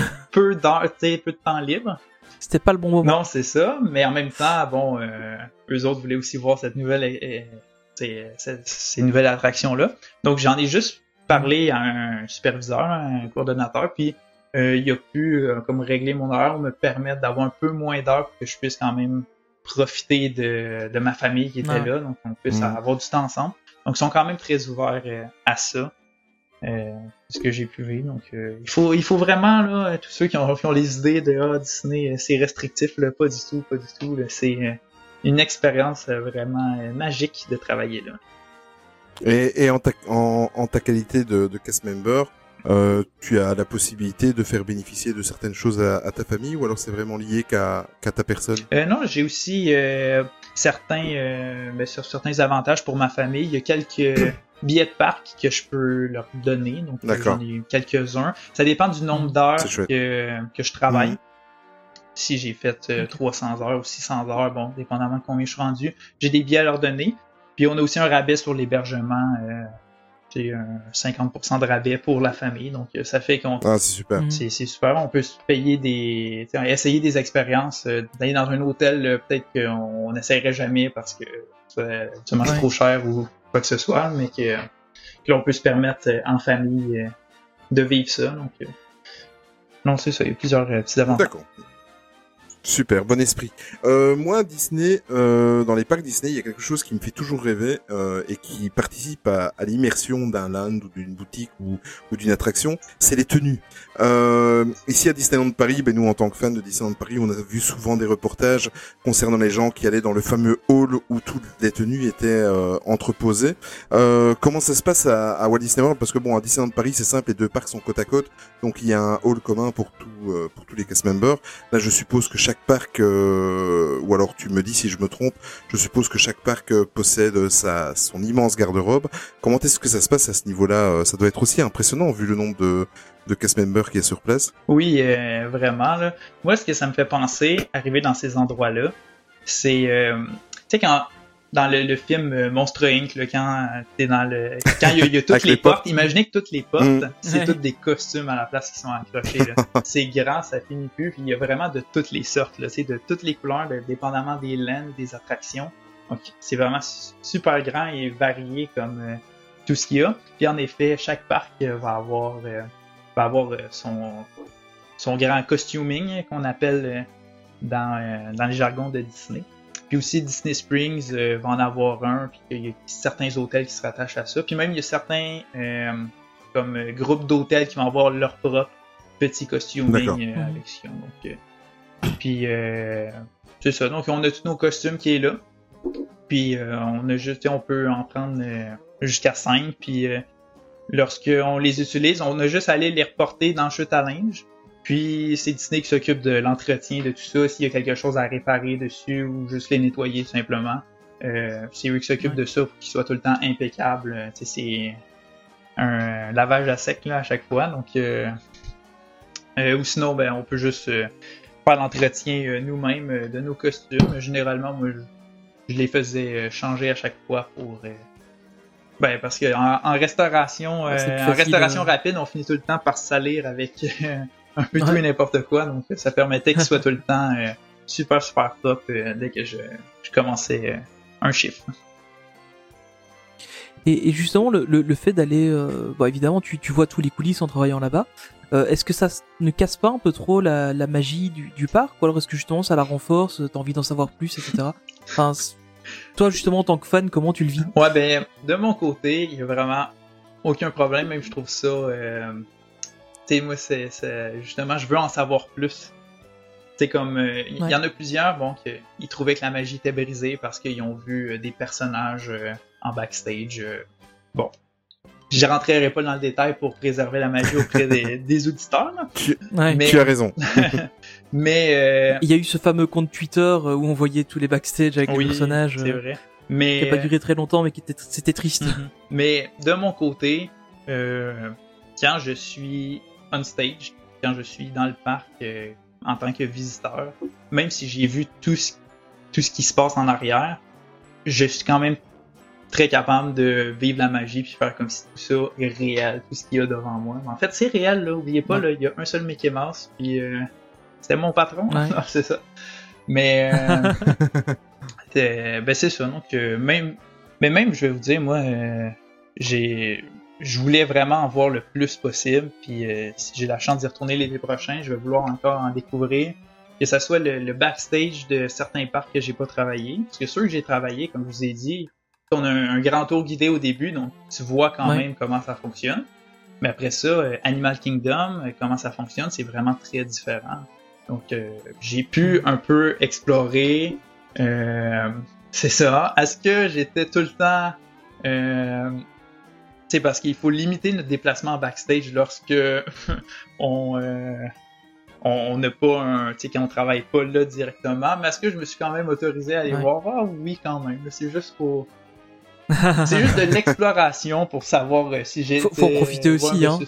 Voir un peu, puis euh, juste pour connaître la compagnie pour mieux euh, la représenter par la suite là. je pense C'est que une je bonne ferai la même excuse. chose. ouais. Euh, Ouais. Euh, une petite question qui n'était pas prévue en fait, euh, qui me vient maintenant. Euh, bon, tu es euh, quand tu vas travailler là-bas euh, pour quelques mois, euh, tu es tu es loin de chez toi, donc forcément tu restes sur le domaine Disney, etc., etc. Est-ce que moi je sais que que je n'arriverai pas à saturation parce que j'en ai jamais assez de Disney, mais est-ce que vivre sur place, loger, travailler Disney, loger Disney, laver ses linges Disney, aller manger Disney, est-ce que à la fin c'est pas un peu trop euh, on n'arrive pas à saturation. euh, de mon côté, absolument pas. Euh, Je suis d'accord Il avec y en toi. a tellement à voir. Euh, Il y a tellement de restaurants à essayer, d'expériences à faire que on peut pas vraiment arriver au bout de ça. J'ai l'impression, même après trois mois de rester là, que ça soit, tu sais, par exemple, euh, les mini-golf à Disney. Je les avais jamais essayés avant de Ah, il y en travailler a là. un paquet. hein. Ouais, Mm. c'est ça. Ou euh, euh, comme je disais, bon, certains restaurants, surtout des restaurants, je dirais, là, il y en a tellement qu'en un seul voyage, euh, on peut pas tous les faire. Donc là, j'ai pu en essayer beaucoup. Mais, tu sais, ça donne un peu un but. Tu sais, si je fais une journée à Epcot, oui, je refais les mêmes attractions que j'ai faites il y a quelques jours. Mais, ça Mhm. permet, tu sais, si j'ai un, un souper dans tel restaurant que j'ai jamais essayé, ben ça crée comme tout un événement autour de ma journée. Donc, euh, la journée va être spéciale quand même. Même si le parc, je le connais par cœur, je l'ai fait plusieurs fois Ah. dans la- les derniers jours, dans le- les derniers mois, tu sais. Donc, euh, ça, il y, a- il y a tellement de, de choses à voir et euh, à essayer que moi, j'arrive jamais à saturation. Là, tu m'étonnes. Moi, je pense que je serais, euh, je serais le même. J'en voudrais encore plus. Et même euh, du côté des, des hôtels, euh, moi des fois euh, je m'amuse juste à aller visiter l'hôtel. Une journée que bon les parcs thématiques ça me tente un peu moins, où je sais c'est une journée beaucoup achalandée euh, euh, à tel moment parce qu'il y a telle fête quoi que ce soit. Je m'en vais dans les hôtels puis je découvre euh, qu'est-ce que c'est ça que le Caribbean Beach Resort. Euh, j'étais pas allé avant, j'avais pas eu l'occasion de séjourner dans cet hôtel-là. Ben là j'ai pu au moins aller le visiter, voir à quoi ressemble la piscine ou quoi que ce soit. Donc tu sais ça c'est comme juste des, des, petits euh, des petits euh, univers encore de la thématique qui se poursuit différemment que dans un parc mais moi ça faisait passer une journée totalement différente à, être dans le parc thématique Ouais, tu m'étonnes. Euh, travailler dans une telle entreprise, bon, c'est aussi euh, une aventure humaine euh, euh, hors norme en soi. Euh, à mon avis, tu dois certainement avoir gardé des liens et surtout avoir lié noué des liens sur place. Est-ce que justement tu gardes euh, des contacts avec euh, avec tes, tes, tes collègues et euh, est-ce que le départ n'est pas trop parce que moi je suis quelqu'un de très émotif. Est-ce que quitter tout ça, est-ce que c'est c'est pas trop douloureux à chaque fois? Euh, ouais moi aussi je suis quelqu'un de très émotif là je vais t'avouer puis à chaque fois c'est c'est difficile de quitter parce que c'est des gens ça fait juste trois mois que tu les connais puis même il y en a des fois qui se Mm. rajoutent un peu après puis ça fait juste un ou deux mois que tu connais mais il y a tellement un lien fort qui se crée Euh, c'est vraiment comme une une deuxième famille qui se crée si on veut euh, des euh, les guest members tu sais, chaque euh, c'est comme chaque restaurant où j'ai travaillé, on était vraiment comme un petit groupe ensemble. Ou sinon, euh, tous les Québécois qui ont participé au programme, on s'est regroupés à quelques occasions, faire euh, tu sais, visiter les, les parcs ensemble ou juste euh, profiter du temps ensemble. Donc, c'est des nouvelles amitiés que je me suis faites. Euh, tu sais, au, au Québec, euh, je savais pas qu'il y avait autant de fans Disney que ça, parce que quand je, re- quand je recherche euh, sur les réseaux sociaux, c'est souvent euh, la France euh, qui ressort parmi les, les, les- Ouais. tu sais, les- qui sont les plus nombreux francophones et fans Disney. Donc là, j'étais quand, j'étais quand même vraiment très content de trouver une communauté Disney, si on veut, du Québec, et que après ça, quand on est revenu chez nous, ben on continue à se voir euh, le plus possible pour euh, pour partager notre passion tout le monde ensemble. Et euh, puis c'est sûr que je garde des liens aussi avec euh, les co- mes, mes collègues euh, des endroits où est-ce que j'ai travaillé. euh, c'est sûr que les autres c'est plus difficile d'a- d'aller voir en personne, mais quand je voyage, que je retourne faire un voyage, ben je m'en vais les voir directement. Je sais où est-ce qu'ils travaillent, je sais où les trouver. Ah, donc, je retourne les voir, c'est tout le temps des moments vraiment euh, spéciaux, comme des, des grandes retrouvailles. Donc il non, il y a vraiment un lien fort euh, qui se crée euh, quand on travaille, là. du moins pour ma part. là. Ah, Super sympa. Euh, et, et quand, enfin justement, quand t'as déjà travaillé une première fois là-bas, je suppose que t'as as un peu une priorité quand même pour euh, retourner les autres années ou tu repars un peu à zéro à chaque fois? Euh, ben, ben, écoute, je sais pas exactement comment ça fonctionne chez Disney, qu'est-ce qu'ils prennent en considération ou pas, mais moi je dirais que il y a quand même, oui, une certaine forme de priorité si on veut. Euh, tu sais, si on a bien fait notre travail une première fois, je pense que c'est surtout ça. Ouais, ils ont Si- plus facile de trouver engagé. si le travail a été parfait, euh, c'est juste euh, de façon euh, formelle qu'ils font une, une entrevue tout ça pour, pour la suite. Non? Et comme je, Mhm. comme je disais, la, la deuxième, la troisième fois qu'on va- qu'on participe au programme, euh, c'est plus une entrevue en personne parce qu'ils ont déjà une confiance en nous au stade où, où est-ce qu'on est rendu. Ouais. Donc, ils veulent juste savoir euh, si on existe toujours. Là. en fait, là. Ouais, si t'es toujours aussi motivé. euh, Ouais, exactement. Donc, euh, ils ont pas besoin de me voir au complet, là. Euh, tu sais, savoir euh, qui je suis en tant qu'individu. Ils me connaissent déjà. Donc, euh, tu sais, oui, je dirais que... Tu sais, aussi, ben, c'est peut-être parce que j'étais moins nerveux la deuxième et la troisième fois, là. Mais, euh, c'est peut-être ça aussi. tu euh, j'avais une plus grande confiance euh, les autres fois que comme quoi que j'allais être accepté euh, sans, sans problème parce que sur place c'était bien fait puis euh, Disney je pense qu'ils ont, aussi tout intérêt à prendre des gens qui connaissent déjà la compagnie comment ça fonctionne Euh, parce qu'après ça parce que t'as déjà le gain de temps quand, quand tu recommences les formations, tu, tu connais déjà. ouais exactement le système de caisse ou euh, juste comment ça fonctionne la compagnie euh, de façon euh, très large là, je connais tout ça donc euh, c'est ça. D'après moi oui il y a- quand même un certain de un petit peu de ça. Mhm. Alors, ima- imaginons qu'on ait des auditeurs après t'avoir écouté qui qui veuillent se lancer et essayer de- d'aller de partir sur Disney World. Euh, ça se passe comment? Il y a un site web où tu t'inscris euh, et puis euh, tu lances les démarches? Oui, je pourrais trouver ça en quelques secondes euh, pour avoir un lien officiel. Donc, euh, c'est... euh, C'est dans tes favoris Oui, exactement. Pour tout le temps avoir accès. En fait, bon, c'est les Disney International Programs. Donc, c'est. ben, je vais vous donner l'adresse courriel. Ben, pas l'adresse courriel, l'adresse web. C'est jobs.disneycareers.com barre oblique international-programme. Ok, donc, euh, ou sinon, faites juste taper euh, Disney International Program sur euh, Google et vous allez le retrouver facilement. Puis c'est ça. Donc c'est tous les programmes internationaux vont se retrouver là. Donc on parlait autant travailler un an à Epcot, travailler trois mois Ouais. ou deux mois pendant l'été un peu partout à Walt Disney World. Où il y a encore plein d'autres opportunités aussi, euh, ou soit vers euh, les autres parcs. Je sais qu'il y a des programmes en Chine avec euh, Shanghai euh, Disneyland et euh, bon tout ce qu'il y a autour. Puis euh, euh, il y a aussi les opportunités pour euh, Disneyland Paris, mais ça, ça renvoie vers le site euh, web euh, de Disneyland Paris, là, pour faire ça. là. Ouais. Mais euh, tout en fait va se retrouver là-dessus.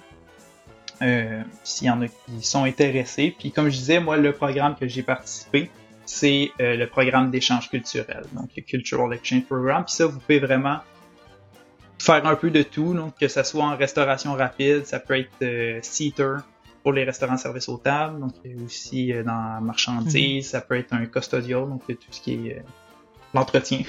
si on veut euh, Ouais. euh, aussi housekeeping, euh, en attraction évidemment, lifeguard, donc tu sais c'est vraiment très très très varié, plein d'opportunités, puis selon vos goûts, donc euh, comme je vous dis, n'hésitez surtout pas à participer à ça parce que c'est une expérience que personne peut regretter. D'accord. Ben écoute, euh, avant de se quitter, Maxime, je vais profiter que tu es euh, dans le podcast avec nous. Bon, si euh, si Donald Trump et les scientifiques qui arriveraient à, à trouver euh, un moyen de, de guérir de ce coronavirus euh, l'acceptent au mois de juillet, euh, je vais me rendre à Walt Disney World et je vais profiter un petit peu de, de tes conseils en fait et en faire profiter les auditeurs. Si tu as un top 5 des restaurants à faire absolument à Walt Disney World, qu'est-ce que tu proposerais? Oui, top 5 des restaurants. Euh, top 5, là, c'est, c'est beaucoup le top 5. Là. Euh, puis en fait, il y a tellement de choix, c'est plus ça le problème, je dirais. Là. Euh, attends, top 5. Euh, je Mais tes 5 préférés, sans pour autant faire un classement, tes 5 restaurants que tu conseillerais? Ok, que je conseillerais. Euh. C'est euh, le pire, c'est que à chaque podcast que vous recevez des invités, vous posez ces questions-là, donc euh, j'étais comme préparé mentalement. T'aurais pu te préparer. Oui, mais j'ai- plus de réponses. Ok, attends, top 5. Euh, je dirais euh, le Garden Grill à Epcot.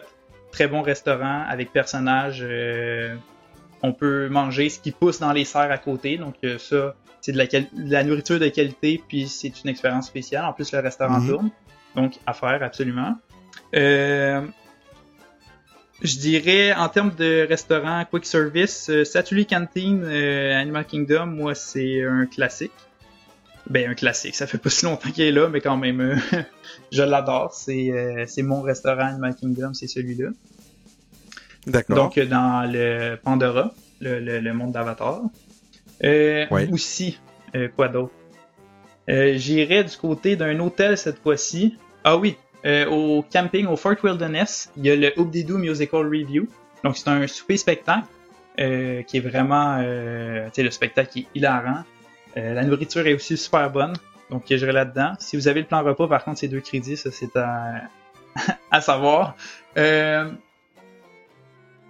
Attends, là. Il m'en reste deux, là. Ok, je vais essayer d'en trouver un à Hollywood Studio. Ah oui, Woody's Lunchbox, ok? Woody's Lunchbox.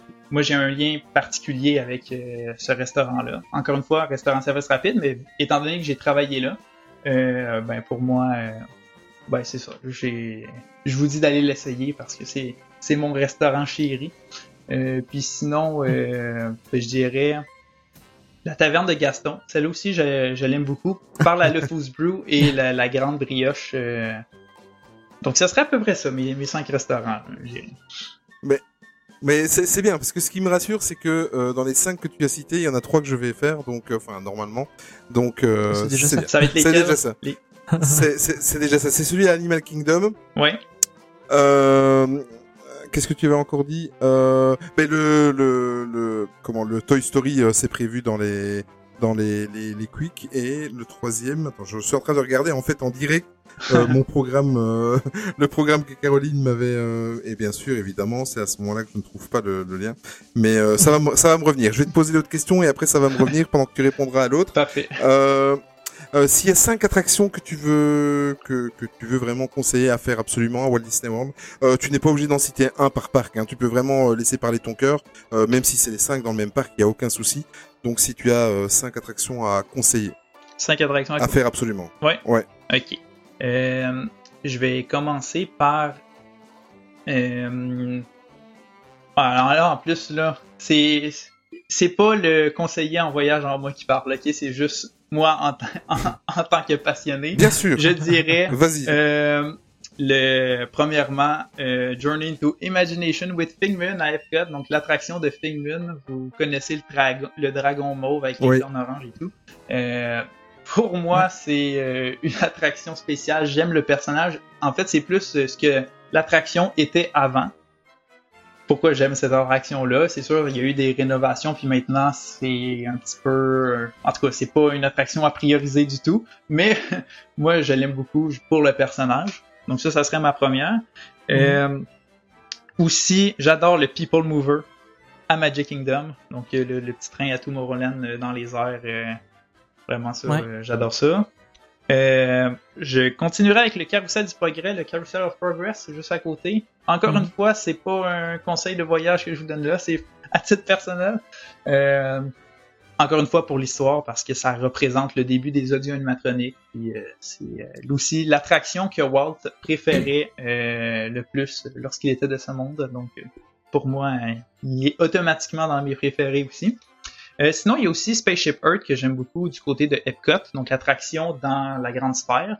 Euh, par contre, là, il va être en rénovation euh, au courant de l'été prochain, donc euh, euh, tu pourras pas l'essayer euh, tout de suite, tout de suite, mais dans- pour un futur voyage, il va tout être euh, rénové au complet, donc ça va être à faire. Et sinon, pour euh, la cinquième attraction, je dirais... Attention, là. Roulement de tambour, non, je sais pas. Euh, pour la cinquième, ben, euh, je vais y aller avec un spectacle, en fait, cette fois-là. Ben, c'est correct, là, ça rentre dans les, euh, dans les attractions ou il y a une autre question sur les spectacles après, là? Ben, Il y a c'est une des- question sur le Il y a spectacle. une question sur les spectacles. Ok. Ce sera la dernière. Ok, bon, euh, je vais d'abord trouver une autre attraction. Je vais y aller avec euh, ben, Flight of Passage. C'est une attraction que j'adore beaucoup. Je trouve que la simulation est vraiment bien faite, euh, simulation de vol. là. Mm. J'ai vraiment l'impression d'être sur un Banshee là-dessus. Donc, euh, je considère que l'attente euh, de plusieurs heures vaut la peine pour cette attraction-là. Évidemment, si vous pouvez la faire en face-pass, c'est encore mieux. Mais c'est une, une de mes préférées. Mais on va t'embêter encore avec une dernière question, mais je vais réduire à trois parce qu'à mon avis là, sauf si tu en as cinq. Mais justement, c'est euh, ton top euh, 3 euh, de, de shows à faire absolument à Walt Disney World, que ce soit une parade, que ce soit un spectacle, que ce soit un spectacle nocturne, peu importe. Euh, allez, un top 3, comme ça on t'embête pas plus avec euh, un top 5. Euh, donc, euh, le premier, ça c'est une évidence pour moi, c'est le euh, le Trolley Show qu'ils appellent. Donc, euh, c'est le matin euh, à Magic Kingdom sur Main Street. Euh, c'est euh, le trolley qui arrive avec euh, le cheval, puis qu'il y a des euh, Mm. des euh, comment on pourrait appeler ça C'est pas les, les citizens de, of Main Street là, c'est euh, juste euh, des cast members, mais en tout cas, tu sais, qui reprennent les habits euh, du tournant du siècle, là, de, du 19e et du Mhm. 20e. Donc. Puis, c'est vraiment un petit spectacle, ça dure pas longtemps, mais ça met tellement dans l'ambiance de notre, de notre début de journée au Magic Kingdom. Euh, vous connaissez fort probablement la musique. ben, en fait, oui, vous, le- vous le connaissez parce que avec votre générique euh, de votre podcast, euh, il y a la, la musique euh, Walking Right Down the, Main Street- the Middle of Main Street USA. Donc, euh, il y a cette musique-là. Euh, puis euh, c'est ça, moi je trouve que ça, ça apporte, ça rajoute à l'ambiance de Main Street le matin. En plus, c'est un moment où est-ce que la foule n'est pas partout sur la rue, parce qu'il y a le petit spectacle qui se passe au milieu de la rue, donc, euh, donc ça vraiment c'est mon préféré. Tu sais, c'est un tout petit spectacle, mais je l'adore absolument. Euh, sinon, euh, j'irai avec le Mickey's Royal Friendship Pair, donc euh, devant le château, euh, donc Oui. à Magic Kingdom encore une fois. Donc c'est ça, les, les personnages avec il y a des, des princesses et des princes qui, qui font leur apparition pour une grande cérémonie royale avec beaucoup de musique. Moi, ça me va. Moi, c'est un film que j'adore beaucoup. Puis, euh, je vais y aller avec euh, Happily Ever After. Donc, euh, je suis resté à Magic Kingdom cette fois-là. Happily Ever After, le, le show de fin de soirée. Euh, feu d'artifice, projection sur le château. C'est euh, l'effet de laser et tout. Euh, non, pour vrai, c'est celui-là, je l'adore aussi. C'est tout le message aussi qui est véhiculé dans ce dans- dans ce spectacle-là de vraiment aller euh, de réaliser nos rêves, de pas avoir peur d'aller euh, toujours au-delà de, de ce qu'on veut faire. euh. Donc c'est ça. C'est ça va être mes trois spectacles. Mais, mais moi, ce que je, ce que j'adore avec, en fait, de- des fois, c'est vrai que je suis, euh, j'aime bien faire mes petits tops avec les invités, mais ce que j'aime bien, c'est que ça, ça représente vraiment la personnalité de l'invité, euh, parce que, à part euh, l'attraction Avatar, on voit que t'es vraiment ancré dans l'histoire de, de, de Walt Disney, parce que, par exemple, tes attractions, ce sont toutes des, des attractions euh, qui, qui ont 30, 40, 50 ans, des, des attractions mythiques du parc euh, Carousel of Progress, etc. Euh, Figment, chez nous, t'as parlé de Figment. En fait, nous, on le connaît parce qu'on est passionné, mais euh, chez nous en Europe, en fait, euh, Ah, les, voilà, les, les gens lambda euh, qui vont une fois dans leur vie, ne, Figment, ça leur dit rien. Nous, on le connaît parce que on regarde tes vidéos et les vidéos d'autres youtubeurs. Ouais. Euh, et nous, ça nous parle. Et euh, je suis impa- impatient d'avoir euh, mes petits collecteurs Figment ou voilà et, m'acheter quelques souvenirs sur place. Mais c'est vrai qu'on ressent vraiment par ton top que que tu es très classique euh, Disney par rapport à à ton jeune âge, comme nous, évidemment. Pas de commentaires. hein, euh, Je n'ai rien dit. mais euh, et c'est c'est ça que j'apprécie dans dans le top. euh, voilà. Mais écoute, euh, je vais te laisser avec euh, mon collègue pour les remerciements. Donc vas-y, Tony. Ouais, mais déjà, euh, enfin, encore merci beaucoup d'avoir pris ton temps euh, pour euh, pour venir euh, discuter un peu avec nous. C'était vraiment super chouette. Euh, J'ai juste une petite question. T'as déjà eu l'occasion de venir à Disneyland Paris? Oui, à deux reprises euh, même. euh, Ouais. En 2012 et en Bonne 2017. question. Euh, C'était vraiment euh, un, un voyage euh, spécial parce que je pouvais aller dans un parc Disney et parler en français. Donc ça, ça m'a Ouais. c'est vrai que ça m'a complètement déstabilisé. Tu sais, J'avais tout le temps le réflexe soit de, de commencer en anglais, mais j'étais comme, ah on est à Paris, on peut parler en français. Donc, euh, non, euh, c'est ça. Puis euh, le château là-bas, c'est incroyable. là. Vous avez le plus beau des, des châteaux, puis même, je dirais, le plus beau des parcs. Je pense que c'est vous qui l'avez.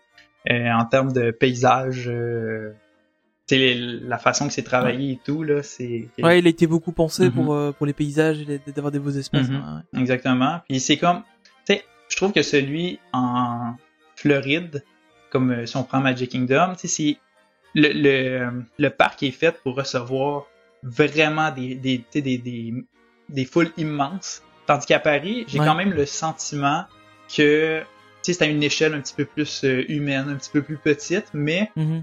Ça permet quand même d'accueillir beaucoup de monde. Mais j'ai comme l'impression que c'est un petit peu mieux travaillé à ce niveau-là. Donc c'est que vrai qu'il y a même des journées où il y a beaucoup de monde sur le parc, même si le parc est vraiment rempli, que t'as des files d'attente énormes. Il y a toujours moyen de te retrouver seul quelque part dans une allée. euh, euh, Dans les toilettes. Juste de te balader, d'être tous dans les toilettes déjà. et encore, pas toujours. mais mais il y a toujours moyen de trouver un endroit où, où tu te retrouves un peu plus seul. Et c'est vrai que ça c'est un truc euh, qui est plutôt agréable. Mhm. Ouais, absolument. Euh, c'est ça. Puis euh, sinon, il y a Walt Disney Studios que, que j'ai essayé. Euh, sympathique. J'ai Voilà. hâte de voir euh, les, les, les grandes rénovations qui s'en viennent. Là. Ouais, nous aussi. Je m'en doutais un peu. Mais non, c'est ça. Ça reste que c'est c'est bien amusant. Puis même quand j'étais allé en 2017, c'était pour faire le semi-marathon qui a eu Ouais. lieu. Donc, tu sais, ça, ça a été un voyage, un voyage comme je fais à, à Walt Disney World. J'étais parti une semaine avec ma famille, puis on a fait presque exclusivement juste Disneyland Paris. Donc on est resté là. On a Mhm. fait euh, cinq jours de parc plus le semi-marathon. Ah puis on a pris euh, deux journées pour euh, aller voir ben euh, Paris, là, évidemment. Il fallait aussi. euh, T'étais à côté, ça aurait été dommage de rater. Non, c'est ça. Donc, euh... non, vraiment, c'est. Puis en plus, je vais retourner, ça, c'est sûr. euh, Paris, euh, bientôt, je veux, je veux les refaire. Parce que dernièrement, on dirait que je redécouvre les parcs internationaux. En le sens que, tu sais, j'ai fait Walt Disney World beaucoup. Mais là, je suis retourné euh, à Disneyland euh, en Californie euh, dernièrement. Euh, puis euh, j'ai fait aussi une croisière Disney euh, il y a quelques mois. Et donc là, on dirait que... Avec ton frère. Oui, exactement. On retrouve les vidéos sur sa chaîne euh, YouTube parce que t'as un frère jumeau en fait. c'est ça Mais c'est pas un euh, jumeau, là, mais on a quand même... C'est vrai? est- Bah, Vous vous ressemblez énormément. Ouais. C'est vrai que On a trouvez 4 super. ans de différence quand même. Là. On se ressemble beaucoup, mais... euh, Ah Moi j'étais persuadé que vous étiez des frères jumeaux en fait, tellement la ressemblance est frappante. Ah, mais... Mais non, ben, il y en a plusieurs qui nous disent, donc euh, pas le seul. D'accord. Mais euh, oui, c'est ça. Donc, euh, c'est sûr, les, les parcs. euh, ben, retourner à Paris, c'est dans un objectif, euh, disons, à moyen terme. Là. Puis, euh, pareil pour, euh, disons, euh, les parcs euh, d'Asie, euh, autant Hong Kong, Tokyo que Shanghai. euh, Ouais. C'est dans mes plans euh, que je veux faire. Là. Ceux-là, je sais pas encore quand euh, ça, va, ça va avoir lieu, mais maintenant que je vais avoir fini l'université, je vais me permettre un peu euh, de partir. euh, Et t'auras plus de liberté. Ouais, exactement. Là. Donc, Ok. Euh, écoute, c'était super intéressant de te recevoir encore. euh, Mm. Un grand merci.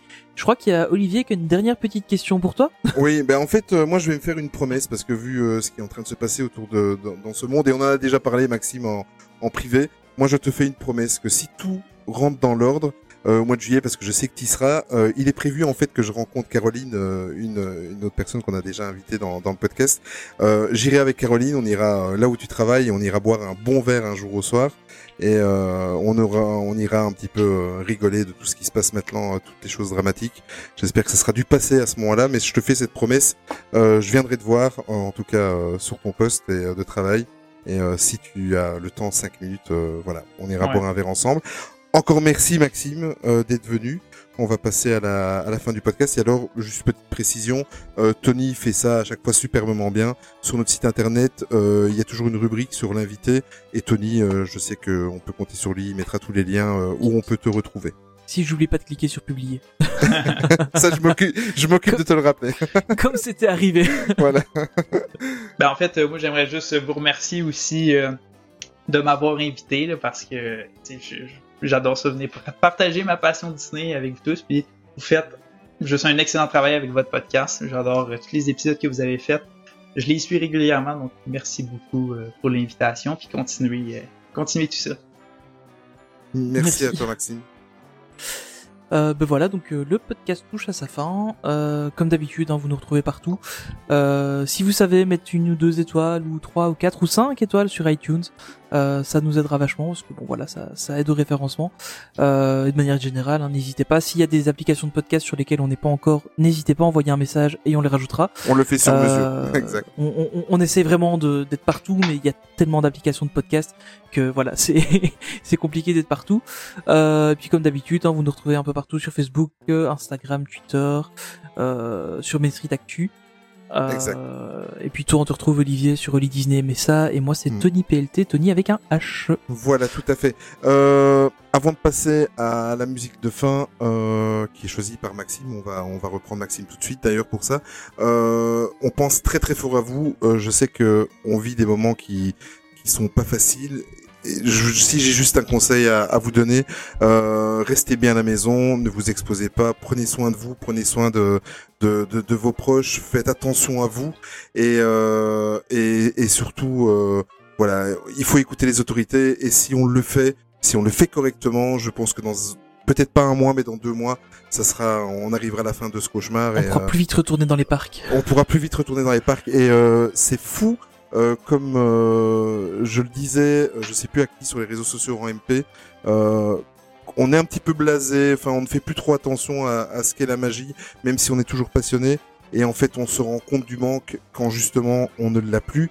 Et euh, voilà, c'est un mauvais moment à passer. On va tous se retrouver autour autour du monde dans un des parcs Disney ou, à discuter sur les réseaux sur notre passion. Voilà, on pense très très fort à vous. Profitez pour écouter nos anciens podcasts et euh, prenez soin de vous. Euh, alors pour revenir à la musique de fin qui sera proposée par Maxime, donc vous pourrez toujours retrouver euh, la musique de nos invités ou celles qui sont choisies par Tony et moi sur notre playlist Spotify. Qu'est-ce que tu as choisi aujourd'hui pour nos auditeurs, Maxime? J'ai choisi une musique qui ben, reprend un peu l'endroit où j'ai travaillé à mon premier programme en 2018. Donc la musique Woody's Roundup parce que je l'entendais à longueur de journée à, Wood, à Woody's Lunchbox. Donc, euh, j'en ai même été tanné à la fin euh, de mon été, tellement que je l'entendais souvent. Mais euh, maintenant, je, je l'apprécie vraiment beaucoup. Ça me rappelle tout plein de souvenirs d'avoir été dans l'équipe d'inauguration de Toy Story Land. Donc Woody's Roundup en fait qui est interprété par Andy Newman et c'est euh, c'est une des musiques de la de la BO de Toy Story 2. Exactement. Euh, voilà. Ben écoute, euh, encore merci euh, Maxime, merci Tony. On se retrouve Merci euh, bientôt Merci et euh, voilà. Bonjour au Québec Max- Maxime et euh, bonjour à toute l'équipe WD World. On le fait un grand coucou et on se dit à, à dans quelques jours. Voilà, portez-vous bien et surtout n'oubliez jamais que le plus important c'est de garder son âme d'enfant. Salut tout le monde, ciao. Bye! Salut.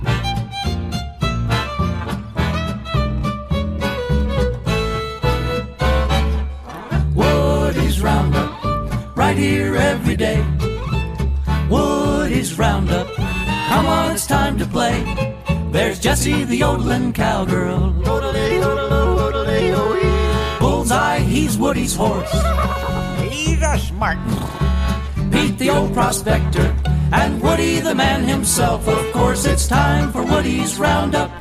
He's the very best. He's the rootinest, tootinest cowboy in the Wild Wild West.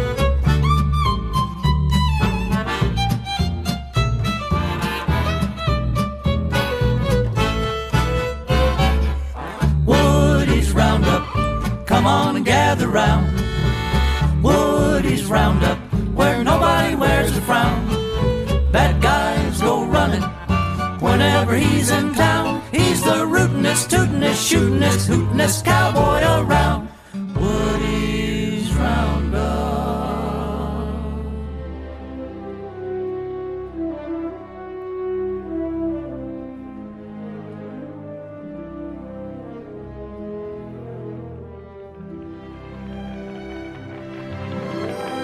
To all who come to this happy place, welcome. Disneyland is your land. Here age relives fond memories of the past. And here youth may savor the challenge and promise of the future. Disneyland is dedicated to the ideals, the dreams, and the hard facts that have created America, with the hope that it will be a source of joy and inspiration to all the world. Thank you.